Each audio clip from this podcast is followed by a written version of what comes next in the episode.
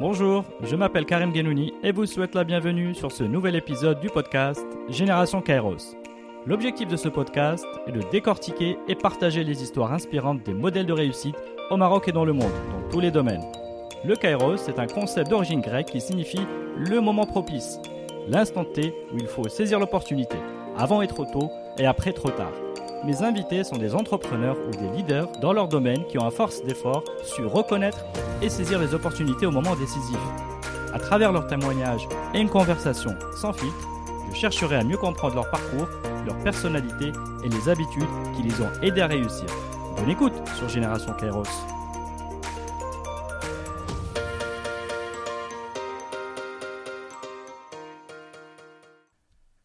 Bonjour, aujourd'hui j'ai le grand plaisir d'être avec euh, Nassar Benjeloun.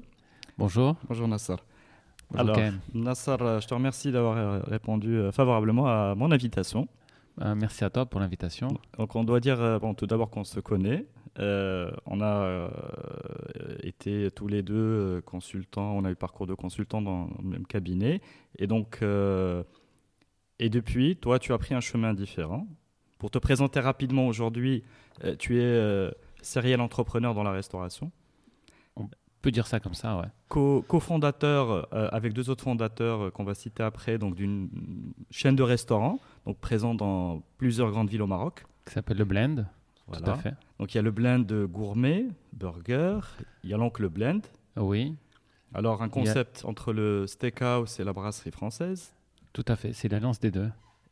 Et le blend, les blend corner Oui, et ainsi que le Blend Dog. et le blend dog. Très bien. Et donc justement, ce parcours-là euh, que j'ai euh, j'ai toujours trouvé intéressant et jamais eu l'occasion d'en discuter. Donc là, c'est l'occasion vraiment de le, de le partager. Et pourquoi? Parce qu'aujourd'hui, je pense que cette chaîne de restaurants, enfin si, si, si c'est le bon terme, est un des prétendants au Maroc au titre du meilleur burger de Maroc. En tout cas, on a une En tout cas, je l'espère bien. voilà, je a, l'espère bien. on a- Qu'on est un des prétendants, euh, voilà, donc euh, sans arrogance aucune. hein. Bien sûr. Euh, mais je pense que il y a quelque part un peu de ton état d'esprit dans, ce projet, enfin c'est évident, parce qu'il y a un niveau d'exigence très élevé, à la fois sur le produit, mais l'expérience client de manière générale. Un terme qui est un peu à la mode, mais c'est vrai que euh, vous vous êtes lancé, je crois, en 2012. C'était pas à la mode à l'époque, et vous avez apporté quelque chose. Oui, on a, on a réellement apporté quelque chose, mais euh, c'était des termes, c'était une expérience que je connaissais de mon ancienne, de mon ancienne vie de consultant. Parce que euh, tout simplement, je, enfin, dans une de mes anciennes missions, je travaillais pour la BNP sur euh, le concept de nouvelle agence qui traitait de l'expérience client, justement, euh, de la refonte totalement des agences BNP à l'horizon euh, 2015-2020 et euh, comment euh, optimiser l'expérience client, comment parler à tous ses sens. Et donc ça me parlait, c'était vraiment un sujet euh, sur lequel j'avais travaillé euh, euh, une, année une année avant le lancement du restaurant. Très bien, donc un bon. Alors là encore, euh, tu parles de, de moment, enfin, parce que le, le- le concept de, de ce podcast s'appelle le Génération Kairos, Kairos étant le bon moment. Donc euh, on essaiera de repérer ces différents moments tout au long de, de, de- ton parcours. En tout cas, tu es, un, tu, tu es un jeune homme qui a à un moment décidé de changer de vie pour moi, de, de ne pas s'installer dans une carrière de consultant, euh, je dirais, classique, mais qui a entrepris de changer le cours de sa vie en se lançant dans l'entrepreneuriat, dans la restauration. Qui a cherché à s'épanouir. Très bien. Ah, donc, euh, cher Nassar, est-ce que je peux te demander maintenant de te présenter? Très bien. Alors, euh, je m'appelle Nassar Bencheloun. J'ai euh, j'ai- aujourd'hui j'ai 40 ans. Euh, j'ai grandi à Casablanca. J'ai fait mes études à l'IOT. J'ai fait mon bac S à l'IOT. Après, je suis parti étudier à Montpellier. Alors, avant d'arriver à ouais. Montpellier, dans quel euh, environnement, environnement as-tu grandi Euh, Quel type de famille? Est-ce qu'on va dire euh, plutôt classe moyenne, plutôt aisée? Qu'est-ce que Quelles influences as-tu euh, de par ton environnement familial? Euh, ben, on va dire euh, par rapport à la CSP du Maroc, ouais, j'étais plutôt euh, classe moyenne plus aisée, oui. D'accord. Ben, on va pas se mentir, l'IOT, c'est quand même la classe aisée du Maroc. Mhm, D'accord. Euh, j'ai vécu dans un environnement avec euh, une mère qui était euh, chef d'entreprise, un père architecte, pour qui les études étaient extrêmement importantes. Mhm. J'étais pas, j'étais un élève moyen à l'école. hein. Je, je trouvais pas beaucoup d'intérêt euh, au, au lycée. Je m'accrochais, je faisais ma S parce qu'il fallait faire S. J'avais pas, euh, cherchais ma voie, on va dire, mais comme un dilettante. Je me, j'étais là, j'étais en train de surfer, on va dire. J'attendais, j'attendais de trouver un moment. je m'en rendais pas compte, mais j'attendais de trouver un moment le déclic. Des, des, frères et sœurs? Oui, deux sœurs, une grande sœur et une petite sœur. D'accord. Est-ce qu'il y avait une figure un peu, comment dire, entre inspirante ou influente dans ton, ou, pas du, ou pas du tout, dans ton, quelques, quelques modèles que tu essayes soit de viser ou de reproduire ou de, ressembler? Pas du hmm, tout? Non, euh, pas vraiment des modèles, c'est juste que euh, je lisais beaucoup, je lisais beaucoup de romans historiques, euh, je, lisais, énormément de, romans historiques, de romans policiers, j'ai toujours aimé la littérature de genre. j'ai eu plein de livres qui m'ont assez inspiré avec des parcours, quand il y a des romans historiques, avec des parcours hors du commun. Donc je me suis disais, peut-être qu'il y aura un moment, moi aussi j'aurai ce parcours-là. Et sinon, j'ai toujours été entouré de femmes fortes autour de moi. Et ça, c'était important parce qu'elles m'ont toujours soutenu, que ce soit ma mère, mes sœurs m'ont toujours soutenu dans mon parcours. Elles étaient toujours là. parce qu'il y a toujours des moments de, il y a des moments de doute, il y a des moments de coup de mou. ça arrive toujours dans la vie. Et, et si on tient, c'est parce qu'on a un environnement solide et qu'on a des racines solides. Et ça, mhm. c'est très très important. Très bien. Est-ce que tu, à cette époque-là, tu étais attiré par, euh, comment dire, des métiers plus que d'autres? Donc à l'époque où tu, te, tu étais en dilettante et où tu faisais ta S pour, euh, pour aller suivre un chemin qu'on avait, euh, qu'on avait déjà tracé pour toi, est-ce que tu avais des, des, qualités, ou tu te sentais des qualités soit dans le, le, commerce, le service, les affaires, la création, ou pas du tout? Tu étais complètement... Je me sentais aucune qualité, par contre j'avais des envies. J'avais des mhm. envies, je voulais être, j'adorais la BD, donc je voulais être dessinateur BD. Mhm. Ah, euh, c'était mon rêve, mais je me suis vite rendu compte que j'avais pas beaucoup de qualité en termes de dessin. Après, euh, j'ai voulu être réalisateur de cinéma. Euh, bien que j'étais passionné de cinéma, je manquais de la culture profonde de cinéma pour évoluer dans ce métier-là. Parce que je suis parti me renseigner à la fac de cinéma et tout. Je me suis rendu compte que les mecs étaient beaucoup, beaucoup plus passionnés que moi. Mhm. Ils en voulaient. En fait, ils en voulaient vraiment beaucoup. Mhm. Donc, je continue à surfer en me disant voilà, je vais surfer à un moment, il y aura un déclic. D'accord. Et donc, euh, ces différents projets-là, c'était là, là tu étais après l'IoT, c'est ça? Oui, c'était, c'était, euh, voilà, c'était dans l'IoT, après l'IoT. Donc, euh, je fais ma fac d'éco pour me dire, voilà, je vais faire des études, je vais faire des études après. et je vais essayer de faire des études qui m'ouvrent le maximum de portes. Donc, je fais la fac d'éco un peu en dilettante. Alors, où ça? Je fais la fac d'éco à Montpellier. D'accord. C'était génial.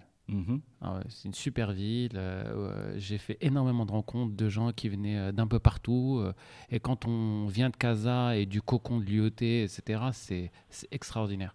L'ouverture d'esprit qu'on rencontre de gens qui viennent de tout horizon, rencontrer des. Enfin, y il y avait toutes les classes sociales. il y avait des gens, j'avais rencontré des Réunionnais, des Guadeloupéens, des gens de Nouvelle-Calédonie qui sont restés amis, avec qui on est restés amis, des Parisiens, Montpellier. Enfin, il y avait un peu tout le monde. Il y avait mhm. Il y avait, euh, on a rencontré pas mal d'anglais aussi, euh, des belges. C'était génial. Non, je comprends. C'est un grand bol d'air frais. Euh, ah ouais, c'est énorme. Après tout le carcan marocain ultra conservateur mhm. qu'on trouve, des gens très ouverts d'esprit, c'est génial. Mhm. Ah, j'adore. Ça m'a fait un bien fou. donc super expérience, trois ans, trois ans à Montpellier. Et après, donc je vais faire une école de commerce parce que à un moment je me suis dit bah, il faut bien gagner sa vie et avec la fac, ça va pas marcher. Hein.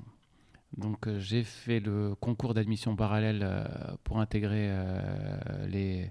À l'époque, c'était le concours tremplin pour s'intégrer les écricoms. Et puis j'ai intégré Rouen. D'accord. Donc je rentre dans, dans ce mood-là d'école, d'école de commerce en programme grande école. Je suis rentré en deuxième année j'ai retrouvé un peu l'esprit que j'avais mis à l'IOT, mhm. où il fallait on perdait un peu cette liberté qu'on avait à Montpellier, euh, où c'était, euh, voilà, il faut se prévoir, euh, il faut se projeter sur une carrière. On se remet dans un moule quelque part. Oui, avec des gens très ambitieux. exactement, dans un moule. Mhm. Ouais, c'était pas très rafraîchissant. Mais comment tu arrives, comment tu arrivais là, à passer les concours? Est-ce que c'était par euh, donc tu disais que tu voulais, euh, c'était par calcul pour euh, finalement maximiser la sortie, le, le, salaire du début, pour pour, pour dire les choses. Mais est-ce qu'il y avait de l'émulation? Est-ce qu'il y avait des déjà En fait, qu'est-ce qui... ma sœur faisait, ma grande sœur faisait Dauphine.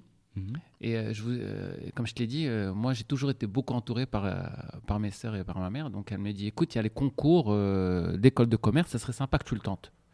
Je lui ai fait oui, pourquoi pas? Elle me dit vas-y, tente-le. J'y vais. Avec des copains, on s'est motivé.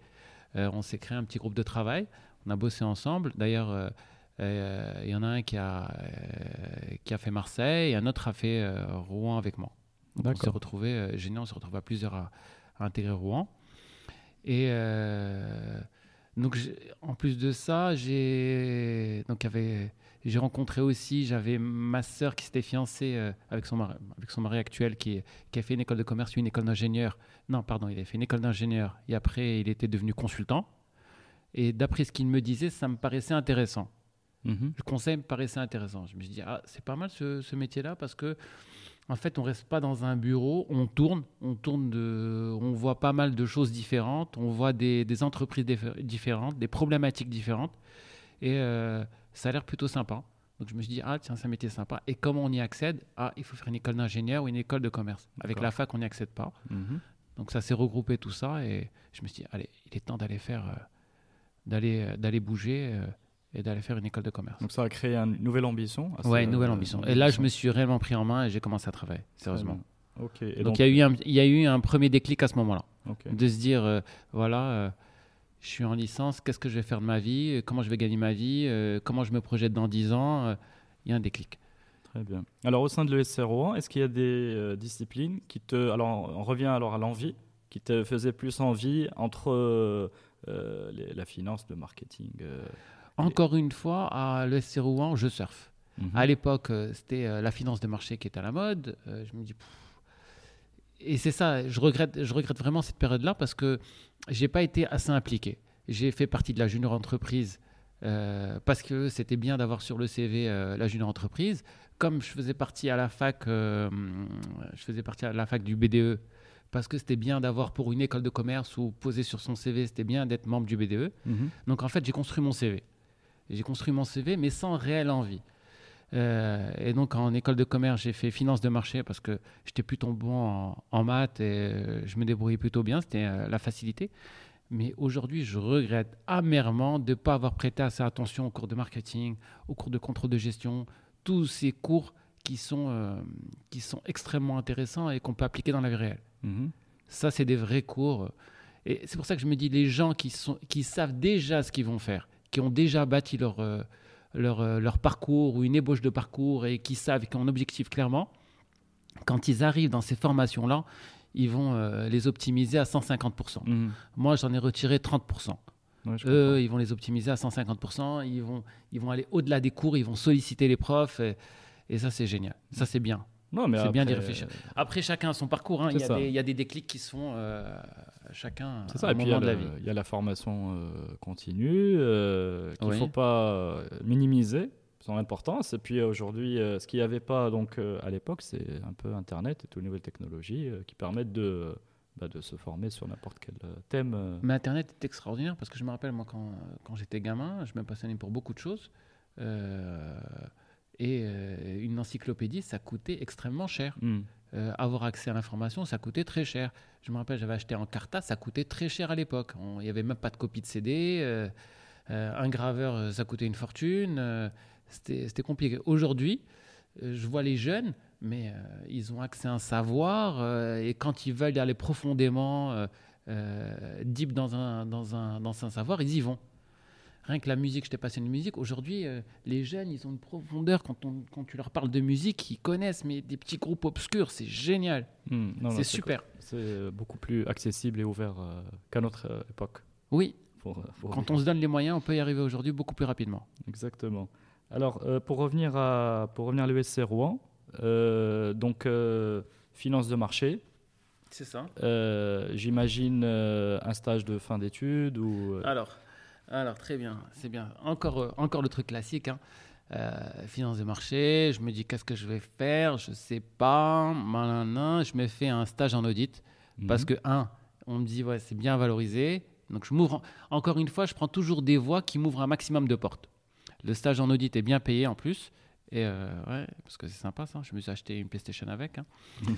mon premier salaire, et et après c'était bien valorisé pour la suite.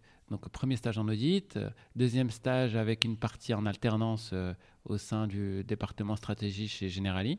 Mhm. Encore une fois, l'assurance ne m'intéressait pas particulièrement, mais je me disais c'est sympa euh, d'être dans un département stratégie euh, parce que c'est bien valorisé plus tard. Et après, finalement, donc j'intègre un cabinet de conseil qui s'appelait Regard Consultant Mhm. après mon stage. Donc je venais d'être diplômé et donc j'intègre Regard Consultant. D'accord, donc là tu quittes euh, officiellement Rouen pour Paris. Ouais, je quitte officiellement en sachant que euh, réellement, on va dire, j'ai habité euh, sur trois ans parce qu'avec l'année, avec l'année, c'est sûr, j'ai habité, euh, j'ai habité quasiment deux ans à Rouen. Le reste du temps, j'étais en alternance ou, ou en stage. D'accord. Alors ces années conseil, donc on va pas Ouais. aller trop dans le détail, mais est-ce que tu te souviens des moments, euh, bon c'est un métier, c'est un métier qui peut être passionnant, euh, mais surtout exigeant. En général, les débuts sont euh, musclés. ouais, c'est le cas de le dire. tu te prends des coups. Voilà. On t'apprend la rigueur, à être pointilleux. Enfin, on t'apprend que ça, tu, tu arrêtes d'être. Est-ce que ça a matché avec le Nassau qui était dilettante?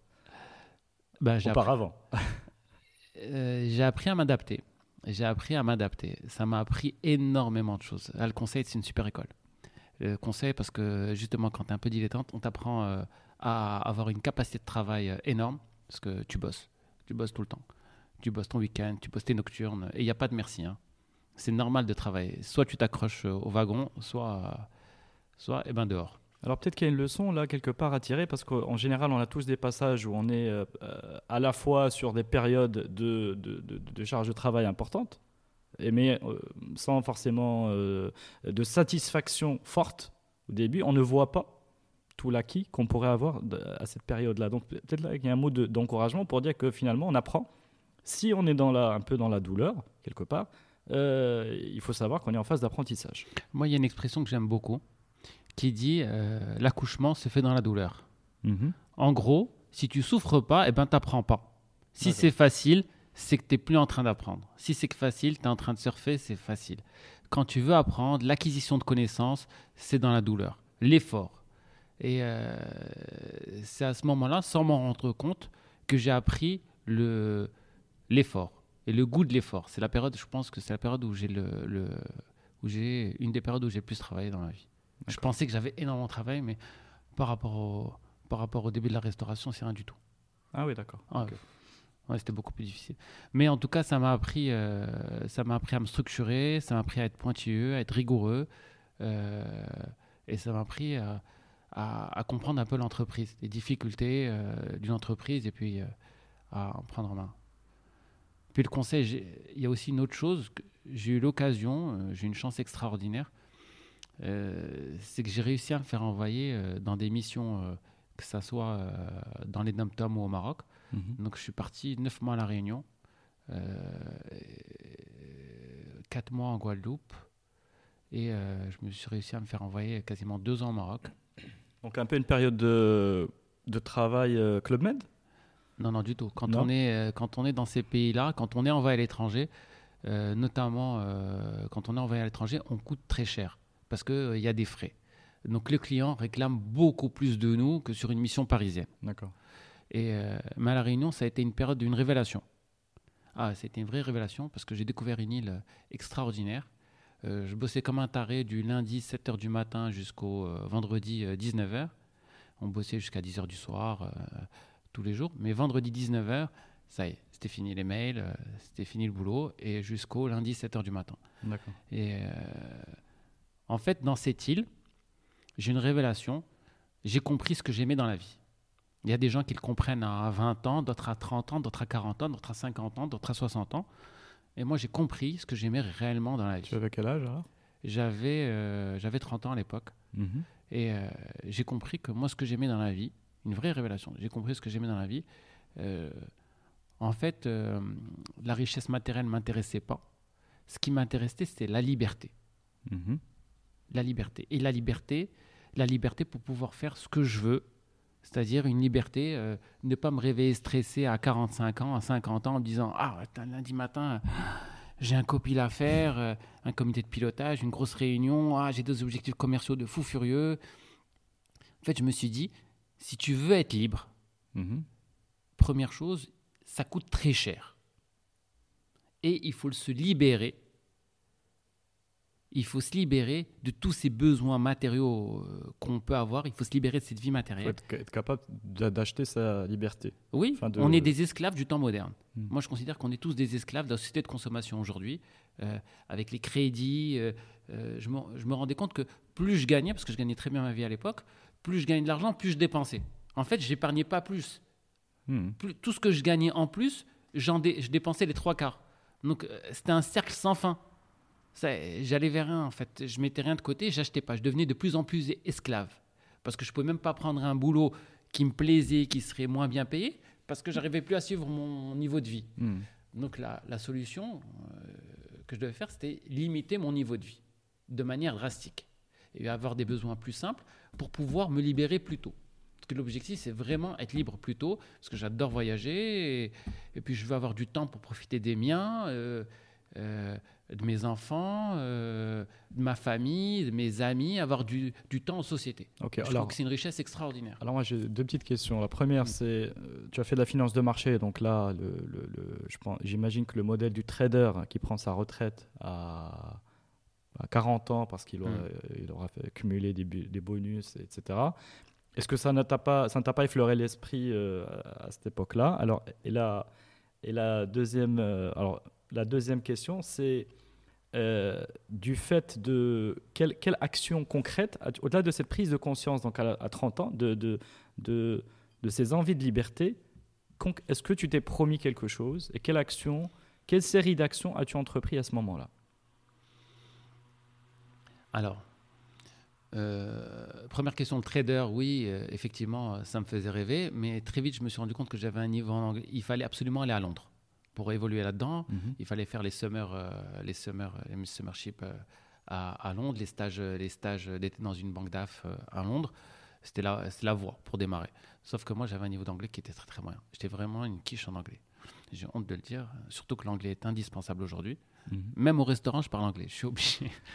Comme quoi, ça me rattrape. Et euh, donc, c'était. C'est pas un regret? Juste pour Mm. faire- clôturer cette parenthèse, tu aurais été, non, tu te serais non, mis à non, Londres non, non. Si c'était à refaire, je referais la même chose. Très bien. Ouais, parce que mon expérience à La Réunion, euh, c'était euh, une des expériences les plus formatrices de ma vie. J'ai réellement appris, j'ai réellement compris ce qui était important dans ma vie, ce qui était important pour moi. Mais encore une chose, c'est une chose intuitive personnelle. ce qui est important pour moi, ce qui, est pas, ce qui était important pour moi à 30 ans l'est toujours aujourd'hui. Pour certaines personnes, ça évolue. C'est pas forcément ce qui est important pour toi, Karim Mm. ou pour une autre personne. Mais en tout cas, il a fait que ces expériences d'être éloigné, d'être à 10 000 km de mon foyer à l'époque, euh, parce que j'habite à Paris où euh, je devais être à 9 000 km ou 7 000 km là- du Maroc, d'être dans un environnement différent, de côtoyer des gens de milieux différents, euh, avec, avec une ouverture d'esprit magnifique dans un cadre idyllique, je me suis dit, waouh, ça, c'est ce qui me fait rêver dans la vie et je veux retoucher cette période bénie. Donc Mhm. je vais tout faire en sorte pour me recréer toutes ces conditions-là. Donc ça, ça a été une vraie décision. Donc à partir de là, c'était beaucoup plus simple pour moi. Donc je reviens, je reviens, je reviens en France. Euh, et encore une fois, je te disais de l'influence des femmes dans ma vie qui est, qui est extrêmement importante. Parce qu'à l'époque, je sortais d'une mission, euh, d'une mission euh, à Paris, juste avant d'aller à La Réunion, je sortais d'une mission à Paris où je travaillais de 9h du matin jusqu'à 1h du matin. Non-stop, tous les jours, sauf le, euh, sauf le samedi et le dimanche. Euh, et c'était un sujet qui n'était pas très intéressant. C'était pas, pas top comme sujet. Euh, donc on bossait comme des fous et puis j'en avais marre de cette mission-là. Et à un moment, il y a cette mission à la Réunion qui tombe. Il propose quelqu'un, il cherche quelqu'un. Je vois un mail passer, puis j'en parle avec ma femme. Je lui dis, écoute, tiens, ils vont peut-être me reprolonger sur la mission dans laquelle je suis, qui est pas top. Tiens, il y a cette mission à la Réunion, ça va durer euh, six mois, neuf mois. Elle me dit quoi, ça t'intéresse? Je lui dis, ben ouais, mais euh, je vais pas te quitter, te laisser loin. Elle me dit, non, vas-y. Euh, vas-y, pense à toi. euh, vas-y, si tu vas t'épanouir, ça va te faire du bien. Je pense que ça va te faire du bien. Vas-y, va loin euh, et prends cette expérience qui est extraordinaire, vas-y. Et j'ai trouvé ça génial parce que euh, c'était quand même un sacrifice de la part de, de, de ma copine à l'époque qui est devenue ma femme maintenant Mm, bien sûr. ouais. de se dire vas-y, euh, je pars à 10 000 km d'elle, euh, au lieu de se voir tous les jours, on va se voir euh, une fois par mois, une fois toutes les six semaines, et on va se voir, mais elle le fait parce que elle se rend compte que ça va me faire du bien. Mhm. Je trouvais ça génial. Et, Donc encouragé dans cette. ah oui, elle m'a, encouragé. Non, non, moi, moi j'ai une histoire d'amour avec les femmes. Là, de ce côté, les femmes autour de moi, elles m'ont apporté énormément de bien. Énormément, énormément. Donc ça m'a fait, euh, ça m'a fait plein de bien. Après, je suis revenu, donc après cette mission-là, je suis revenu à Paris. J'ai fait une mission BNP sur euh, la refonte des agences, euh, l'expérience client. En fait, à l'époque, les, les banques du nord de l'Europe étaient très très en avance là-dessus. Et en France, tu avais encore euh, les portiques de sécurité. euh, tu rentrais dans une banque, c'était compliqué de rentrer dans une Mhm. banque. Limite, limite pour rentrer dans une banque, il faut, il faut aller montrer ma patte blanche. Alors que dans ces pays euh, du Nord, où l'argent était dématérialisé, on rentrait dans une banque comme on rentrait dans un magasin. Mhm. Donc il fallait totalement changer d'approche.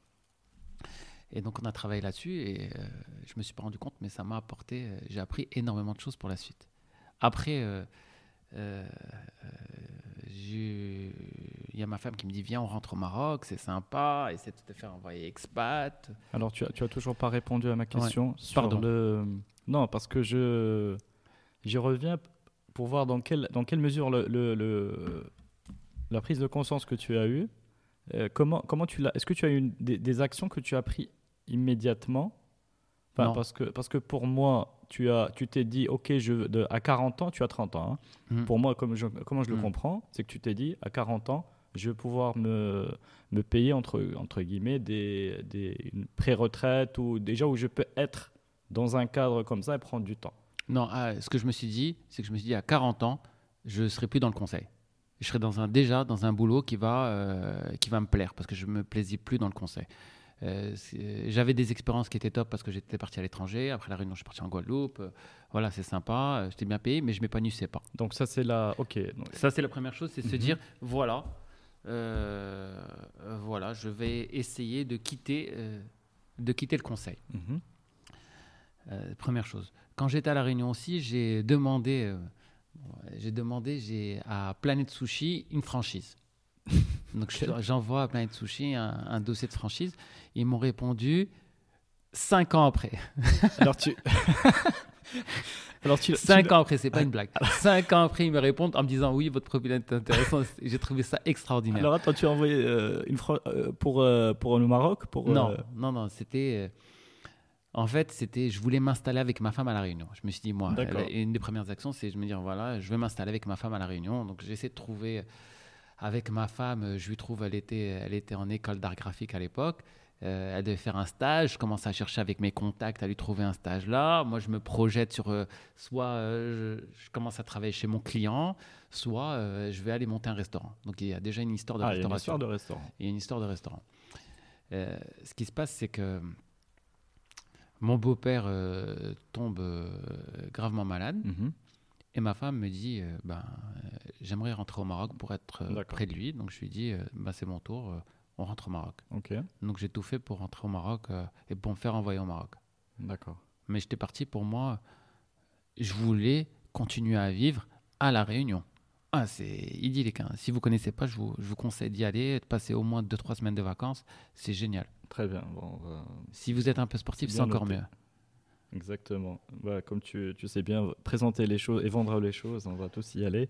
Euh, et donc, donc là, tu arrives au Maroc toujours en, en- donc, euh, dans Toujours consultant. ouais. Voilà, toujours dans le conseil. Et peut-être un petit fast forward. Euh, si tu peux un peu nous résumer les choses. Je pense que le- l'essentiel, tu l'avais déjà acquis. en termes de, de, de, de rigueur, de savoir, de, de montage de projet, d'exécution de projet. Appris, j'ai appris un truc là-bas, au Maroc, dans mon expérience du conseil. mhm. J'ai appris un truc, c'est que je voulais pas travailler pour quelqu'un au Maroc. Vu, la, vu le management des équipes, à part de très rares exceptions près, Mhm.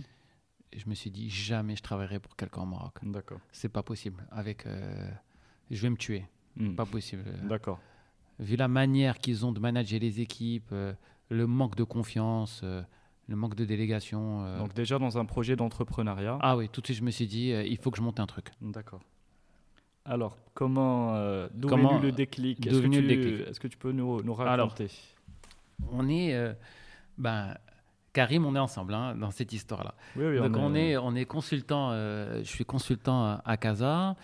Je gagne bien ma vie, je gagne mon salaire en euros, plus, euh, plus des indemnités, euh, des indemnités, donc je gagne très bien ma vie. Euh, Je suis une sorte d'esclave moderne. hein. Et je suis pas du tout épanoui au boulot, j'aime pas ce que je fais. bon, il y a une ambiance de boulot, les consultants sont sympas, mais ouais. Alors, à un moment, il y a une création du, du bureau local. A une création du bureau local et on passe d'un statut expat à un statut consultant local. Et je me dis, ben, c'est le moment. Euh, c'est le moment de partir. Mhm. Donc, euh, j'en parle avec ma femme parce qu'à l'époque, elle était, elle était enceinte euh, de ma première fille. Aujourd'hui, j'en ai deux. Elle était enceinte de ma première fille. On est en, nov- on est en septembre 2011. Mhm. Donc je lui dis, donc on est, donc elle est enceinte, ça faisait deux mois. on a, on a le projet d'acheter une maison au Maroc et elle veut lancer, euh, elle veut se lancer son, son petite agence de, son agence de com dès qu'elle, dès qu'elle accouche de, de la petite. D'accord. Et moi je lui dis, euh, écoute, moi ça me plaît pas le conseil, euh, j'ai envie de faire autre chose. Et encore une fois, euh, je vais avoir des crédits, je vais avoir la petite, elle va se lancer, on n'a pas de source de revenus. Elle me dit, tu sais quoi, vas-y, c'est le moment. Je lui dis, quoi, tu es d'accord avec moi, on y va, on se lance? Elle me dit, oui, et au pire, qu'est-ce qui va se passer? Qu'est-ce qui va se passer au pire? On va, aller, on va aller manger chez la maman, euh, et chez les mamans, on va aller manger un jour chez, un jour chez ma mère, un jour chez sa mère, on va s'alterner pour pas trop les Très, embêter. très pragmatique comme, euh, comme plan B. Ouais, et on peut habiter chez elle si on se casse la gueule, c'est pas grave. Mhm. On va essayer, on va tenter le coup, euh, vas-y. Et le pire, c'est que j'avais aucun projet à l'époque. Donc euh, je m'invente un projet, mais je le voyais qui était mort-né, un projet. Non, mais déjà, tu avais déverrouillé quelque chose. oui, il y avait un déclic dans Voilà. ma tête. A- tu avais déjà levé un verrou. J'avais ouvert, euh, j'avais euh, ouvert le verrou de la prise de risque, C'est ça. de me dire voilà, euh, j'y vais, je me lance. Et au pire, qu'est-ce qui se passe? Au pire, je me casse la gueule. Au pire, je verrai. C'est pas grave, j'ai une expérience que je peux revaloriser de 8 ans dans le conseil. Et ben, euh, on verra. Mhm. on prend le risque. Donc pendant, pendant quelques mois, je suis en train de me chercher. Je sais, je suis en train de négocier mon départ avec le cabinet de conseil. Et euh, je suis en train de me chercher. Donc je rencontre des gens, je discute, euh, euh, j'en parle autour de moi, que je suis en train de chercher un projet. J'avais mis à l'époque euh, un, un peu d'argent de côté Mhm. pendant que j'étais consultant. J'avais mis un peu d'argent de côté, heureusement. Et, euh, et je me disais, de toute façon, ce que j'ai appris en tant que consultant, c'est que j'ai une grosse capacité de travail et que je peux rentrer rapidement sur un sujet. Ça, c'est clairement, c'est ce que tu apprends au bout de, je pense qu'à partir de 3-4 ans de travail, euh, en tant que consultant, tu apprends ça. Mhm. Tu apprends à vite rentrer dans un sujet et apprendre le, le sujet de manière pragmatique. Et puis tu te dis, n'importe quel sujet, on peut l'attraper et on peut le résoudre si on s'y prend de manière simple. Très bien. Plus on a d'expérience dans le sujet, plus on peut aller vite.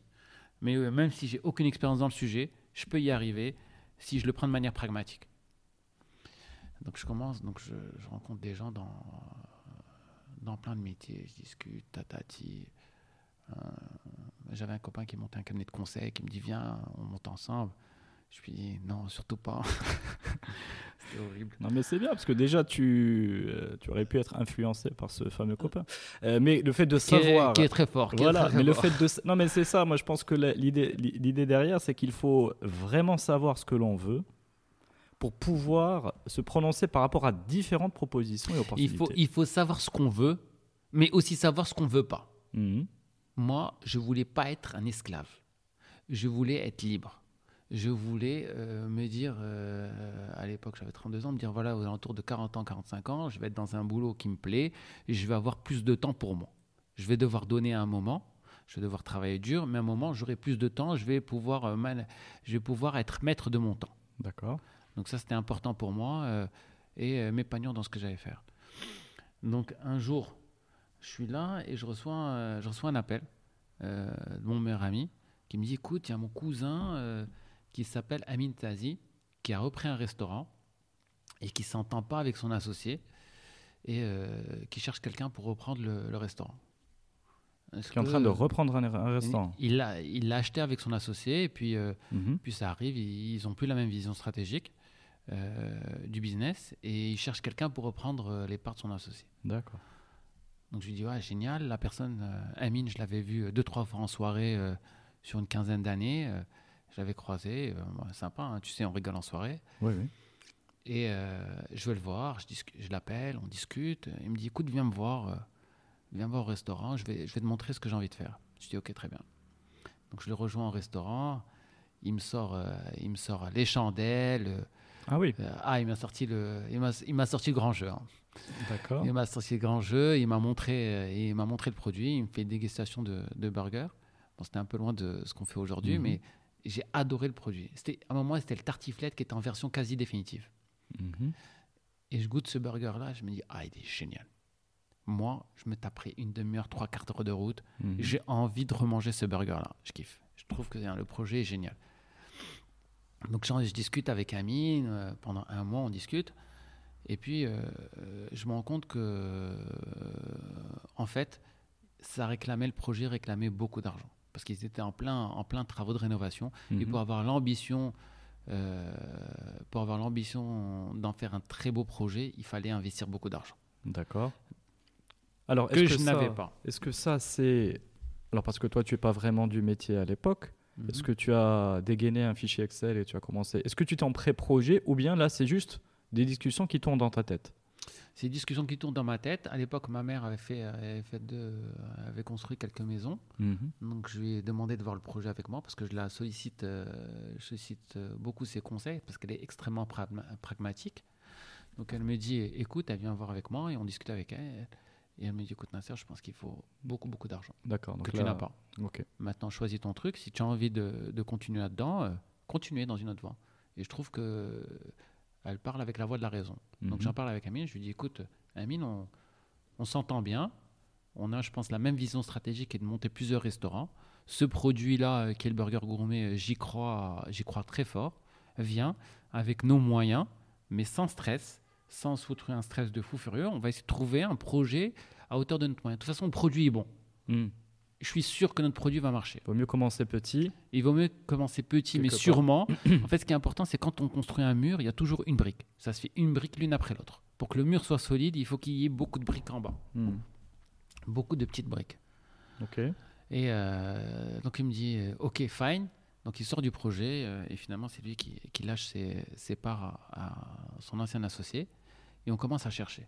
Moi, entre-temps, euh, j'avais négocié mon départ avec le, la de conseil. Finalement, c'est toi, attends, excuse-moi, Oui. si j'ai bien compris, c'est toi qui le sors du projet initial. Ouais. Ah bah excellent. Oui, parce qu'on euh, partageait une vision. En fait, c'est dans une association, c'est comme dans un couple. Il faut faire des concessions. Si on n'est pas prêt à faire des concessions, Oui, ça ne marche oui, mais pas. vous étiez dé- vous étiez pas encore associé à, à ce stade-là. Vous étiez euh, des euh, euh, partenaires potentiels qui discutent. C'est-à-dire le fait qu'ils t'aient suivi.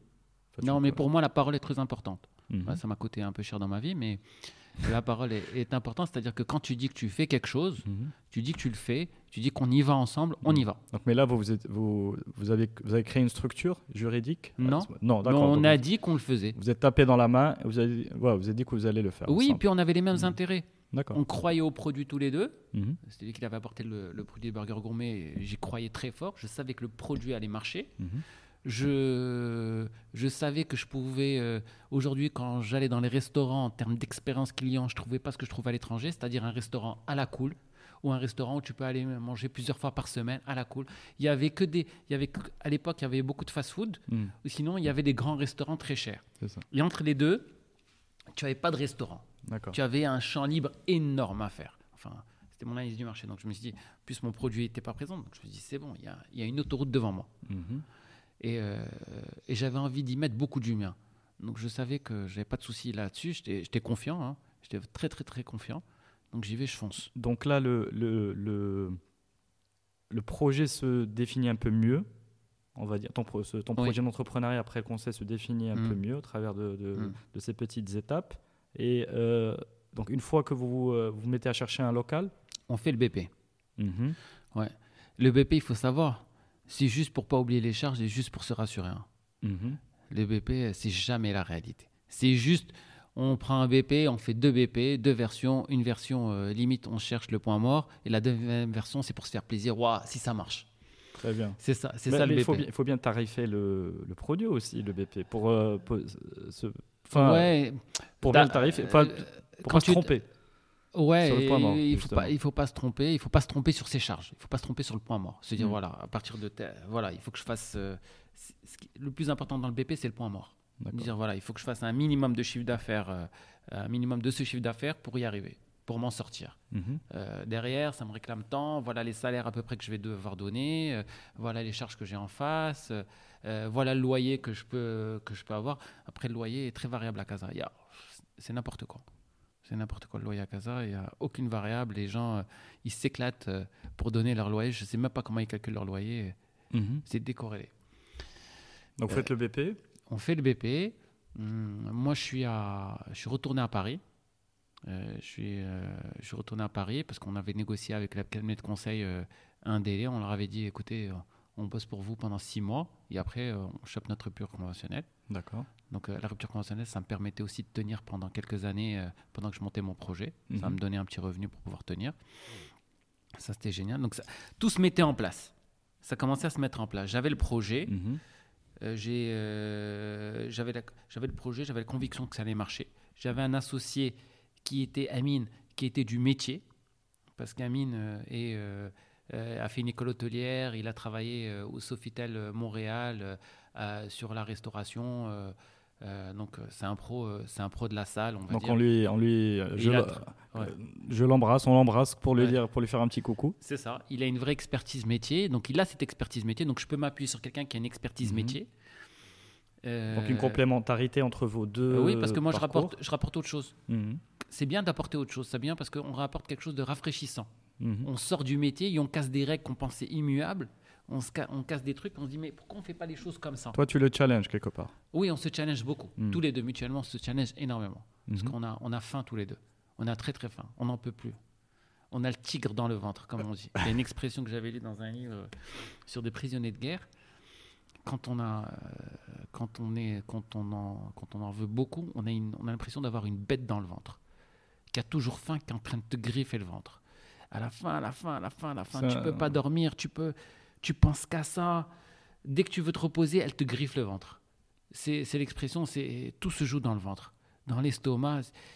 Il y a un truc de fou. C'est un, bouquin que tu recommandes J'ai oublié le titre. Il a l'air un peu violent, mais. euh, Il est génial. Mais en tout cas, l'idée, bah, on retrouvera le titre pour, euh, Ouais. pour quand le. Ouais, c'est important parce que c'est ça. Je pense que tous ceux qui ont voulu monter un projet, à un moment, ils étaient obsédés par ce projet.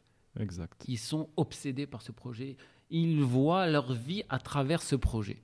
Ça se fait à, à travers beaucoup de sacrifices, ça c'est Mm. sûr. Mais tu vois ta vie à travers ce projet. Et donc moi j'avais la bête, j'avais ce projet-là, c'était la bête, le tigre, qui me griffait tout le temps, tout le temps, tout le temps, tout le temps le ventre. Et je vivais à fond. Donc je repars à Paris, euh, je fais, euh, donc je négocie. Ma femme est enceinte au Maroc et euh, je vois un peu comment ça se passe à Paris sur le métier, sur le milieu du burger, etc. En même temps, on travaille tous les jours au téléphone, euh, on s'envoie les fichiers, les BP, on, on fait des recherches de déco, enfin de A à Z, on monte, un- on monte un restaurant. En même temps, lui, il cherchait des locaux. Il cherchait des locaux à, à Casa. Mhm. Et euh, je rentrais toutes les deux semaines euh, pour voir ma femme et en même temps, je faisais la visite des locaux. D'accord. Donc j'essayais de rentrer trois jours toutes les deux semaines, deux, trois jours toutes les deux semaines, et je faisais, je faisais la visite des locaux et on cherchait, on cherchait, on cherchait. Donc euh, plein de fois, avec tout, euh, tout ce qui arrive euh, dans le milieu marocain, c'est-à-dire qu'une fois on, on arrive, on trouve un local, on négocie le local, je fais venir la décoratrice pour lui expliquer ce que je veux devant le propriétaire, on est bon, on va démarrer. Je dois venir signer le local. Le notaire qui devait aller à Londres voir sa fille, je le décale. Je lui dis écoute, reste là le samedi pour qu'on pour qu'on signe. J'arrive vendredi pour appeler, euh, pour appeler les vendeurs, euh, parce qu'ils vendaient le fonds de commerce. Donc je les appelle vendredi pour confirmer. euh, tout était bon. On avait déjà envoyé le, contrat de bail et tout. Et les mecs ne me répondent pas. Ils me répondent, ils me répondent pas vendredi soir. Je dis mais qu'est-ce qui se passe? Ils sont quatre. Il y en a bien un qui va me répondre. Les téléphones sont éteints. Pas rien, rien, rien. Vous avez, ren- vous avez rendez-vous de, de vente le lendemain On avait rendez-vous de vente le samedi avec le notaire. hein Avec le notaire euh, à 10h du matin. euh, sa fille venait d'accoucher à Londres et n'était pas parti juste parce qu'on l'avait Hmm. supplié pour euh, signer le, le contrat de bail. Et euh, donc les gars me répondent. Je me dis merde, qu'est-ce qui se passe? Et ils me répondent, ils me répondent lundi midi. Enfin lundi midi, ils m'appellent. J'étais resté lundi, euh, ce que, chose que je faisais rarement. Et ils me répond- ils m'appellent lundi midi Ils étaient étonnés que mon téléphone soit allumé. J'ai dit, mais qu'est-ce qui se passe? Ah, finalement, on n'est plus vendeur. Ah, ok, ben, préviens-moi avant, qu'on s'organise. Bon, je me suis dit, bon, c'est le Maroc. Hmm. Je me dis qu'il y a un manque de professionnalisme. Les impondérables. Ouais, mais moi, je trouve ça génial. Je trouve ça génial qu'il y ait un manque de professionnalisme au Maroc. Comment il se sent le tigre à ce moment-là? Hein, il a encore plus faim. et il se dit, euh, c'est encore plus. Et il se dit, euh, c'est encore plus, euh, c'est encore plus génial parce que tu te rends compte que comme il n'y a pas beaucoup de gens professionnels, euh, il suffit Il juste suffit. voilà. d'être pro. Il suffit, il n'y a pas besoin de réinventer, d'inventer un truc extraordinaire. Il suffit juste de prendre un métier existant Hmm. et d'être pro dans son métier. Si on est pro dans ce qu'on fait, eh ben il y a un On marché se démarque. On se énorme. démarque, on crée de la Ah oui, mais rapidement, rapidement. Il y a un manque de professionnalisme et de rigueur effarant dans ce pays. Le pire du truc, c'est Inch'Allah. Oh là là là là là là. Quand j'entends ça, c'est horrible. Je deviens fou. C'est Inch'Allah qui ne sert à rien. Et alors donc euh, cette euh, donc euh, vente plutôt plutôt ce, cet achat vente Donc il marche avorté. pas. ouais, bien sûr, on a un petit coup de mou. on a un petit coup de mou. On se dit merde, non, comment on va faire? Ben, On se remet à chercher. Après, je retrouve un- un- on retrouve un, un local qui était pas top du tout, hein, mais qu'on allait signer par dépit. Ah, ça, c'est le pire des trucs. Hmm. C'est qu'à un moment, quand on est en phase, quand Ouais. euh, on n'en peut plus et on a envie d'y Faut arriver, go to market rapidement. on se dit il faut y aller rapidement parce que euh, ben il faut faire entrer euh, il faut faire entrer de l'argent pour faire vivre la famille etc et on se dit euh, merde comment on va faire? Et on est prêt à faire à prendre on risque de prendre la mauvaise décision et des fois il vaut mieux patienter et Mhm. là j'ai failli prendre la mauvaise décision et prendre un mauvais local parce qu'il fallait prendre un local rapidement Mhm. Et finalement, heureusement, je suis encore tombé sur des gens très butés. Euh, donc, euh, le local était très cher. Et, euh, il me disait, euh, écoute, il y avait un contrat de bail en arabe. Et je leur ai dit, écoutez, moi, le contrat de bail, je ne suis, pas- je suis pas du tout à l'aise en arabe. J'ai passé 14 ans en France, je ne suis pas du tout à l'aise en arabe. Si ça ne vous dérange pas, je vais, va le traduire en français, on va le traduire en français, et on va le signer en français. Mhm. Parce que mon associé et moi-même, on était beaucoup plus à l'aise en français. Et ils m'ont dit non. On le signe en arabe, on ne le signe pas. Je comprends pas, parce que les gens qui sont en face de moi sont parfaitement bilingues en arabe et en français. Mhm. Donc je comprends pas leur attitude. Je me dis, mais on est en train de marcher sur la tête là. Ils ont un local qu'ils n'ont pas loué depuis plusieurs mois. Je suis prêt à leur louer le local Mhm. et on va pas faire le deal parce qu'ils veulent pas la- faire la traduction. Mhm. Non, ils- pour eux, c'est un point d'honneur. Bah ok, si c'est un point d'honneur, euh, je me suis dit, euh, ça va pas marcher là. De toute façon, ça va pas marcher. Donc là, c'était pas un tigre, là, il y avait un loup. Ah là, ouais. Ouais, là, là, je me suis dit, putain, là, ça va pas. Là, Mhm. ça va pas, je suis en train de marcher. euh, je comprends plus. Je comprends plus ce pays. euh, ils sont tous fous. Ah, ils sont tous dingues. Ah, là, il y, a eu, un- il y a eu un petit coup de mou. Mais entre-temps, on avait fait la rencontre de Thierry Myrte, qui est le troisième larron, qui est le troisième associé, Mhm. qui est, euh, qui est belge, qui est chef cuisinier. Alors comment s'est faite cette rencontre? Amine, à l'époque, avait fait une mission de consulting pour un, pour un complexe qui s'appelle Arts à, à l'époque, où il y avait le J-Sound. euh, Peut-être que ça rappellera des souvenirs à, à certaines personnes. Mhm. Donc, il a fait une mission de consulting là-bas. Il avait rencontré Thierry, qui travaillait là-bas. Et puis, euh, le complexe était en, en train un peu de se casser la gueule. Et euh, donc, euh, Amine lui propose, lui dit voilà, écoute, on a un beau projet. Il lui explique ce qu'on a envie de faire. Et on a concerté avec toi avant? Oui, bien sûr D'accord. on se concertait, puis on s'est dit, eh ben, on va le faire à l'américaine, comme on n'a pas de quoi le payer, parce que c'est une pointure et coûte très cher, on va lui donner des stocks. Très bien. Donc c'est votre premier euh, recrutement. euh, Oui. euh, On va lui comment dire? Ouais. En mode start-up. En mode, sta- ouais, voilà, on a De toute façon, quand tu crées un restaurant ou tu crées une boîte, c'est une start-up. Une start-up, c'est Mm. quoi? C'est une boîte nouvellement créée, hein, c'est pas forcément de nouvelles technologies. hein. Et euh, donc, on se crée en mode start-up, euh, on lui donne des stocks. Il accepte, euh, c'est bon, et on commence à travailler en, en parallèle sur les dégustations, sur le produit. Et c'est génial parce que c'est quelqu'un qui venait d'une cuisine très gastronomique. Mhm. et on le met dans le burger. Mais pour lui, le burger, c'était quoi? C'était le McDo, c'était un truc dégueulasse. euh. Donc les premiers burgers qu'il nous fait, ils étaient extrêmement gastronomiques. hein. Et on y arrive petit à petit à ce qu'on a envie, ce qu'on fait aujourd'hui, euh, le burger gourmet. Mhm. Ça nous a pris pas mal de mois d'essai. Euh, il faut dire que Thierry a- avait eu un macaron Michelin. Il a eu plusieurs vies, il a eu plein de restaurants en Belgique, il a eu un restaurant gastronomique euh, aux îles Canaries à Tenerife où il a eu une étoile Michelin. Et, euh, finalement, il, est arrivé au Maroc euh, euh, sept ans avant et il avait travaillé, il avait lancé pas mal de restaurants euh, qui avaient bien marché. Mais qu'est-ce qui lui a plu dans. Enfin, si, si, avec le, le recul, tu vois deux Marocains qui viennent te voir euh, pour te. Bon, euh, sympa et, et Il jeune. était marié à une Marocaine. Il était D'accord. marié à une Mais qu'est-ce Marocaine. qui lui a fait dire oui? Parce qu'il aurait pu dire bon, je continue dans, mon, dans ma voie gastronomique. euh, tu vois? A- À un moment, vous avez quand même. ouais. Qu- Qu'est-ce qui, qu'est-ce qui lui a donné même- envie de venir chez nous au C'est lieu ça. d'aller dans un. Voilà. De, de prendre des risques avec nous? Exactement. Euh, Ce qui lui a donné envie, je crois, c'est qu'il a vu qu'on avait faim. Il avait vu qu'on avait la dalle tous les deux. Ok. Et on n'en pouvait plus tous les deux. Et donc, quand il a vu qu'on avait la dalle, ça lui a rappelé euh, son époque quand il avait la dalle. Et, euh, ouais, et la chose la plus importante, c'est d'avoir la dalle.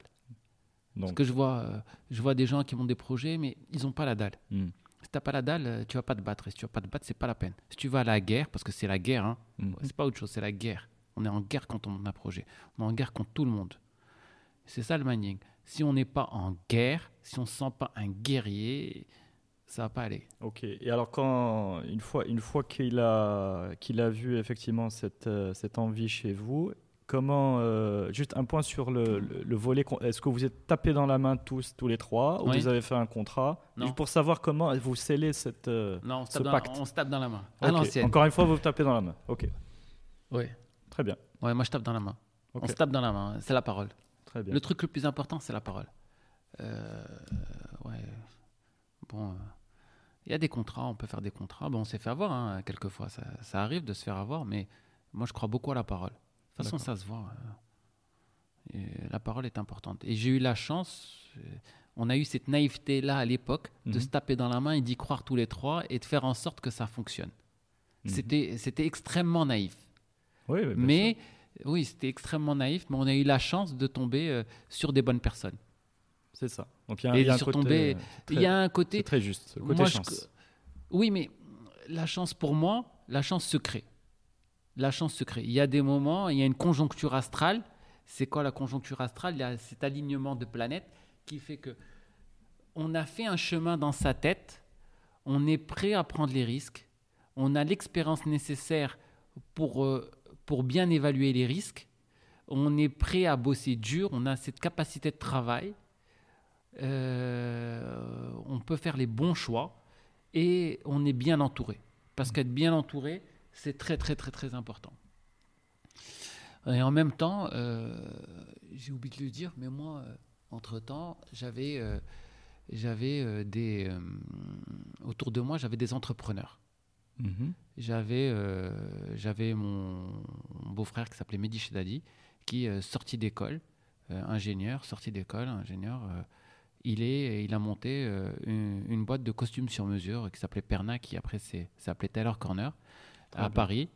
Et lui, euh, donc, il, il m'a montré la voie en me disant voilà, avec, avec pas grand-chose, Mhm. mais avec cette envie, cette rage, justement ce tigre aussi, on peut y arriver. Ok, donc lui, tu un dompteur de tigres. euh, Ouais, c'est un dompteur de tigre euh, également. On va essayer de l'avoir sur le podcast. Ouais, Donc ça serait on, cool. Voilà, on lui fait un appel euh, justement pour l'inviter. Et euh, et il y avait aussi mon, mon autre beau-frère, euh, le mari de ma sœur, euh, qui avait fait, qui avait monté euh, à l'époque, euh, qui était, qui avait monté une boîte dans les dans les télécoms, et donc qui avait montré aussi la voie. C'était un peu plus gros, et donc je me dis voilà, j'étais j'étais entouré de gens, et puis je Mm. voyais, je voyais, malgré moi, on enregistre des choses sans s'en rendre compte. On Mm. enregistre que les mecs ils bossent comme des psychopathes Hmm. qui connaissent rien d'autre. hein. C'est un sacrifice euh, énorme. Et ils vivent pour le projet, et puis s'ils y vont, il n'y a pas de problème. Très ça bien. y va. Donc j'étais dans ce mood-là. Alors donc le trio. euh, Thierry Amin Nasser. Voilà le trio donc avec qui se retrouve là avec toute cette euh, motivation, cette envie. Qu'est-ce qui va, quel événement maintenant va un petit peu euh, accélérer les choses Alors, et l'ouverture du alors, restaurant? euh, Qu'est-ce qui accélère les choses? Euh, Alors, on va dire quasiment le même mois. Je trouve, on, Amin trouve un, un local commercial qu'on valide tous les deux parce qu'on rentre dedans, on se sent bien. Il y a des bonnes ondes. Euh, je sais pas, il y a des gens qui disent feng shui, il y a des gens qui disent je sais pas quoi. Mhm. Moi, je pense que les bonnes ondes, je pense qu'il y a un, un instinct qui analyse des choses. hein. Il n'y a rien de surnaturel pour moi. C'est qu'elle analyse des choses qu'on est incapable de, euh, on est incapable de mettre des mots dessus. Mhm. C'est-à-dire qu'il va savoir qu'il y a de la luminosité, qu'il y, a de la- et il y a de la clarté, il y a, euh, il y a une grande façade, euh, il y a une grosse hauteur sous plafond, euh, il a l'air bien fait, il n'est pas biscornu. Tout ça, c'est un local qui a de bonnes ondes. On se sent bien dedans. Qu'est-ce qu'il y avait avant dans ce local? Il n'y avait rien. Tu te souviens? Il n'y avait rien du tout. D'accord, Donc on récupère un local brut, il n'y a rien dedans. d'accord. Il n'y a rien dedans dans, dans ce restaurant. En même temps, je repars à Paris, ma femme accouche, je rentre donc définitivement et on fonce. On se met dans. Et on découvre euh, la joie de la construction au Maroc. Ok. Donc là, c'est des travaux, euh, juste pour comprendre, des travaux, euh, tu dirais, euh, très lourds, lourds. Non, je pense que quand il y avait, comme on avait une, expérience, une expérience énorme, et on vient avec nos, euh, nos méthodes de travail, euh, euh, on va dire, comme Amine avait bossé 8 ans, bossé 8 ans à Montréal, il n'avait jamais fait de travaux. Moi, j'avais fait, j'ai fait 14 ans en France, j'avais jamais fait de travaux. Thierry, il était, on était tous, c'était comme on dit, gaurés dans nos têtes. hmm. On comprenait pas comment ça se n'y passait. il y avait pas un- dans le trio, il n'y avait pas, euh, comment dire, quelqu'un de. Alors là, c'est sur le côté travaux, le côté. euh, Côté travaux. D'accord. Je parle Au côté aux travaux, travaux. au Maroc. Ouais, côté travaux au Maroc, on a été nul. Ah, vraiment nul. Il y avait On pas, a souffert, on a souffert. vous on pas a... une assistance à maîtrise d'ouvrage Si, qui, on a pris, on s'est fait avoir. euh. Classique. hein. Classique. Bon, sachant que vous êtes quand même des gens plutôt bien installés. Alors, Quand je dis bien installés, c'est-à-dire que vous avez quand même un réseau qui vous.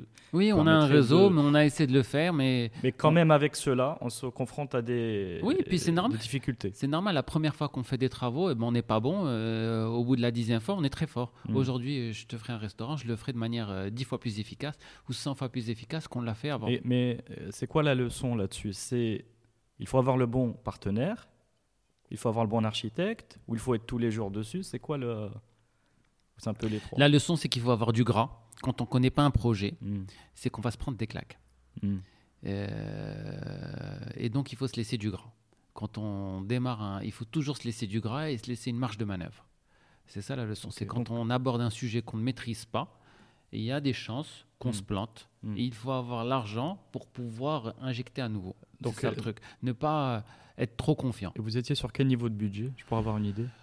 Euh, sur le blend, on était, euh, on a fait 1,6 million. Ah ouais, quand même. 1,6 million. D'accord. De, De- de travaux de bout en bout, de, De fonds de roulement, euh, de, oui, de tout. Ok, De tout. On avait 1,6 million d'accord, pour tenir pour le projet. ok, Ce qui n'est pas énorme hein, pour un restaurant. d'accord, ok. Ah, c'est c'est- c'est pas du tout énorme parce que rien que la cuisine, ça prend 500, 600 000 dirhams. Rien qu'une cuisine. Ça va prendre au moins 500 000 dirhams. Mm. Plus, ça, je parle pas du matériel de cuisine. hein. Je, te- je Ah, vous parle juste des machines. hein.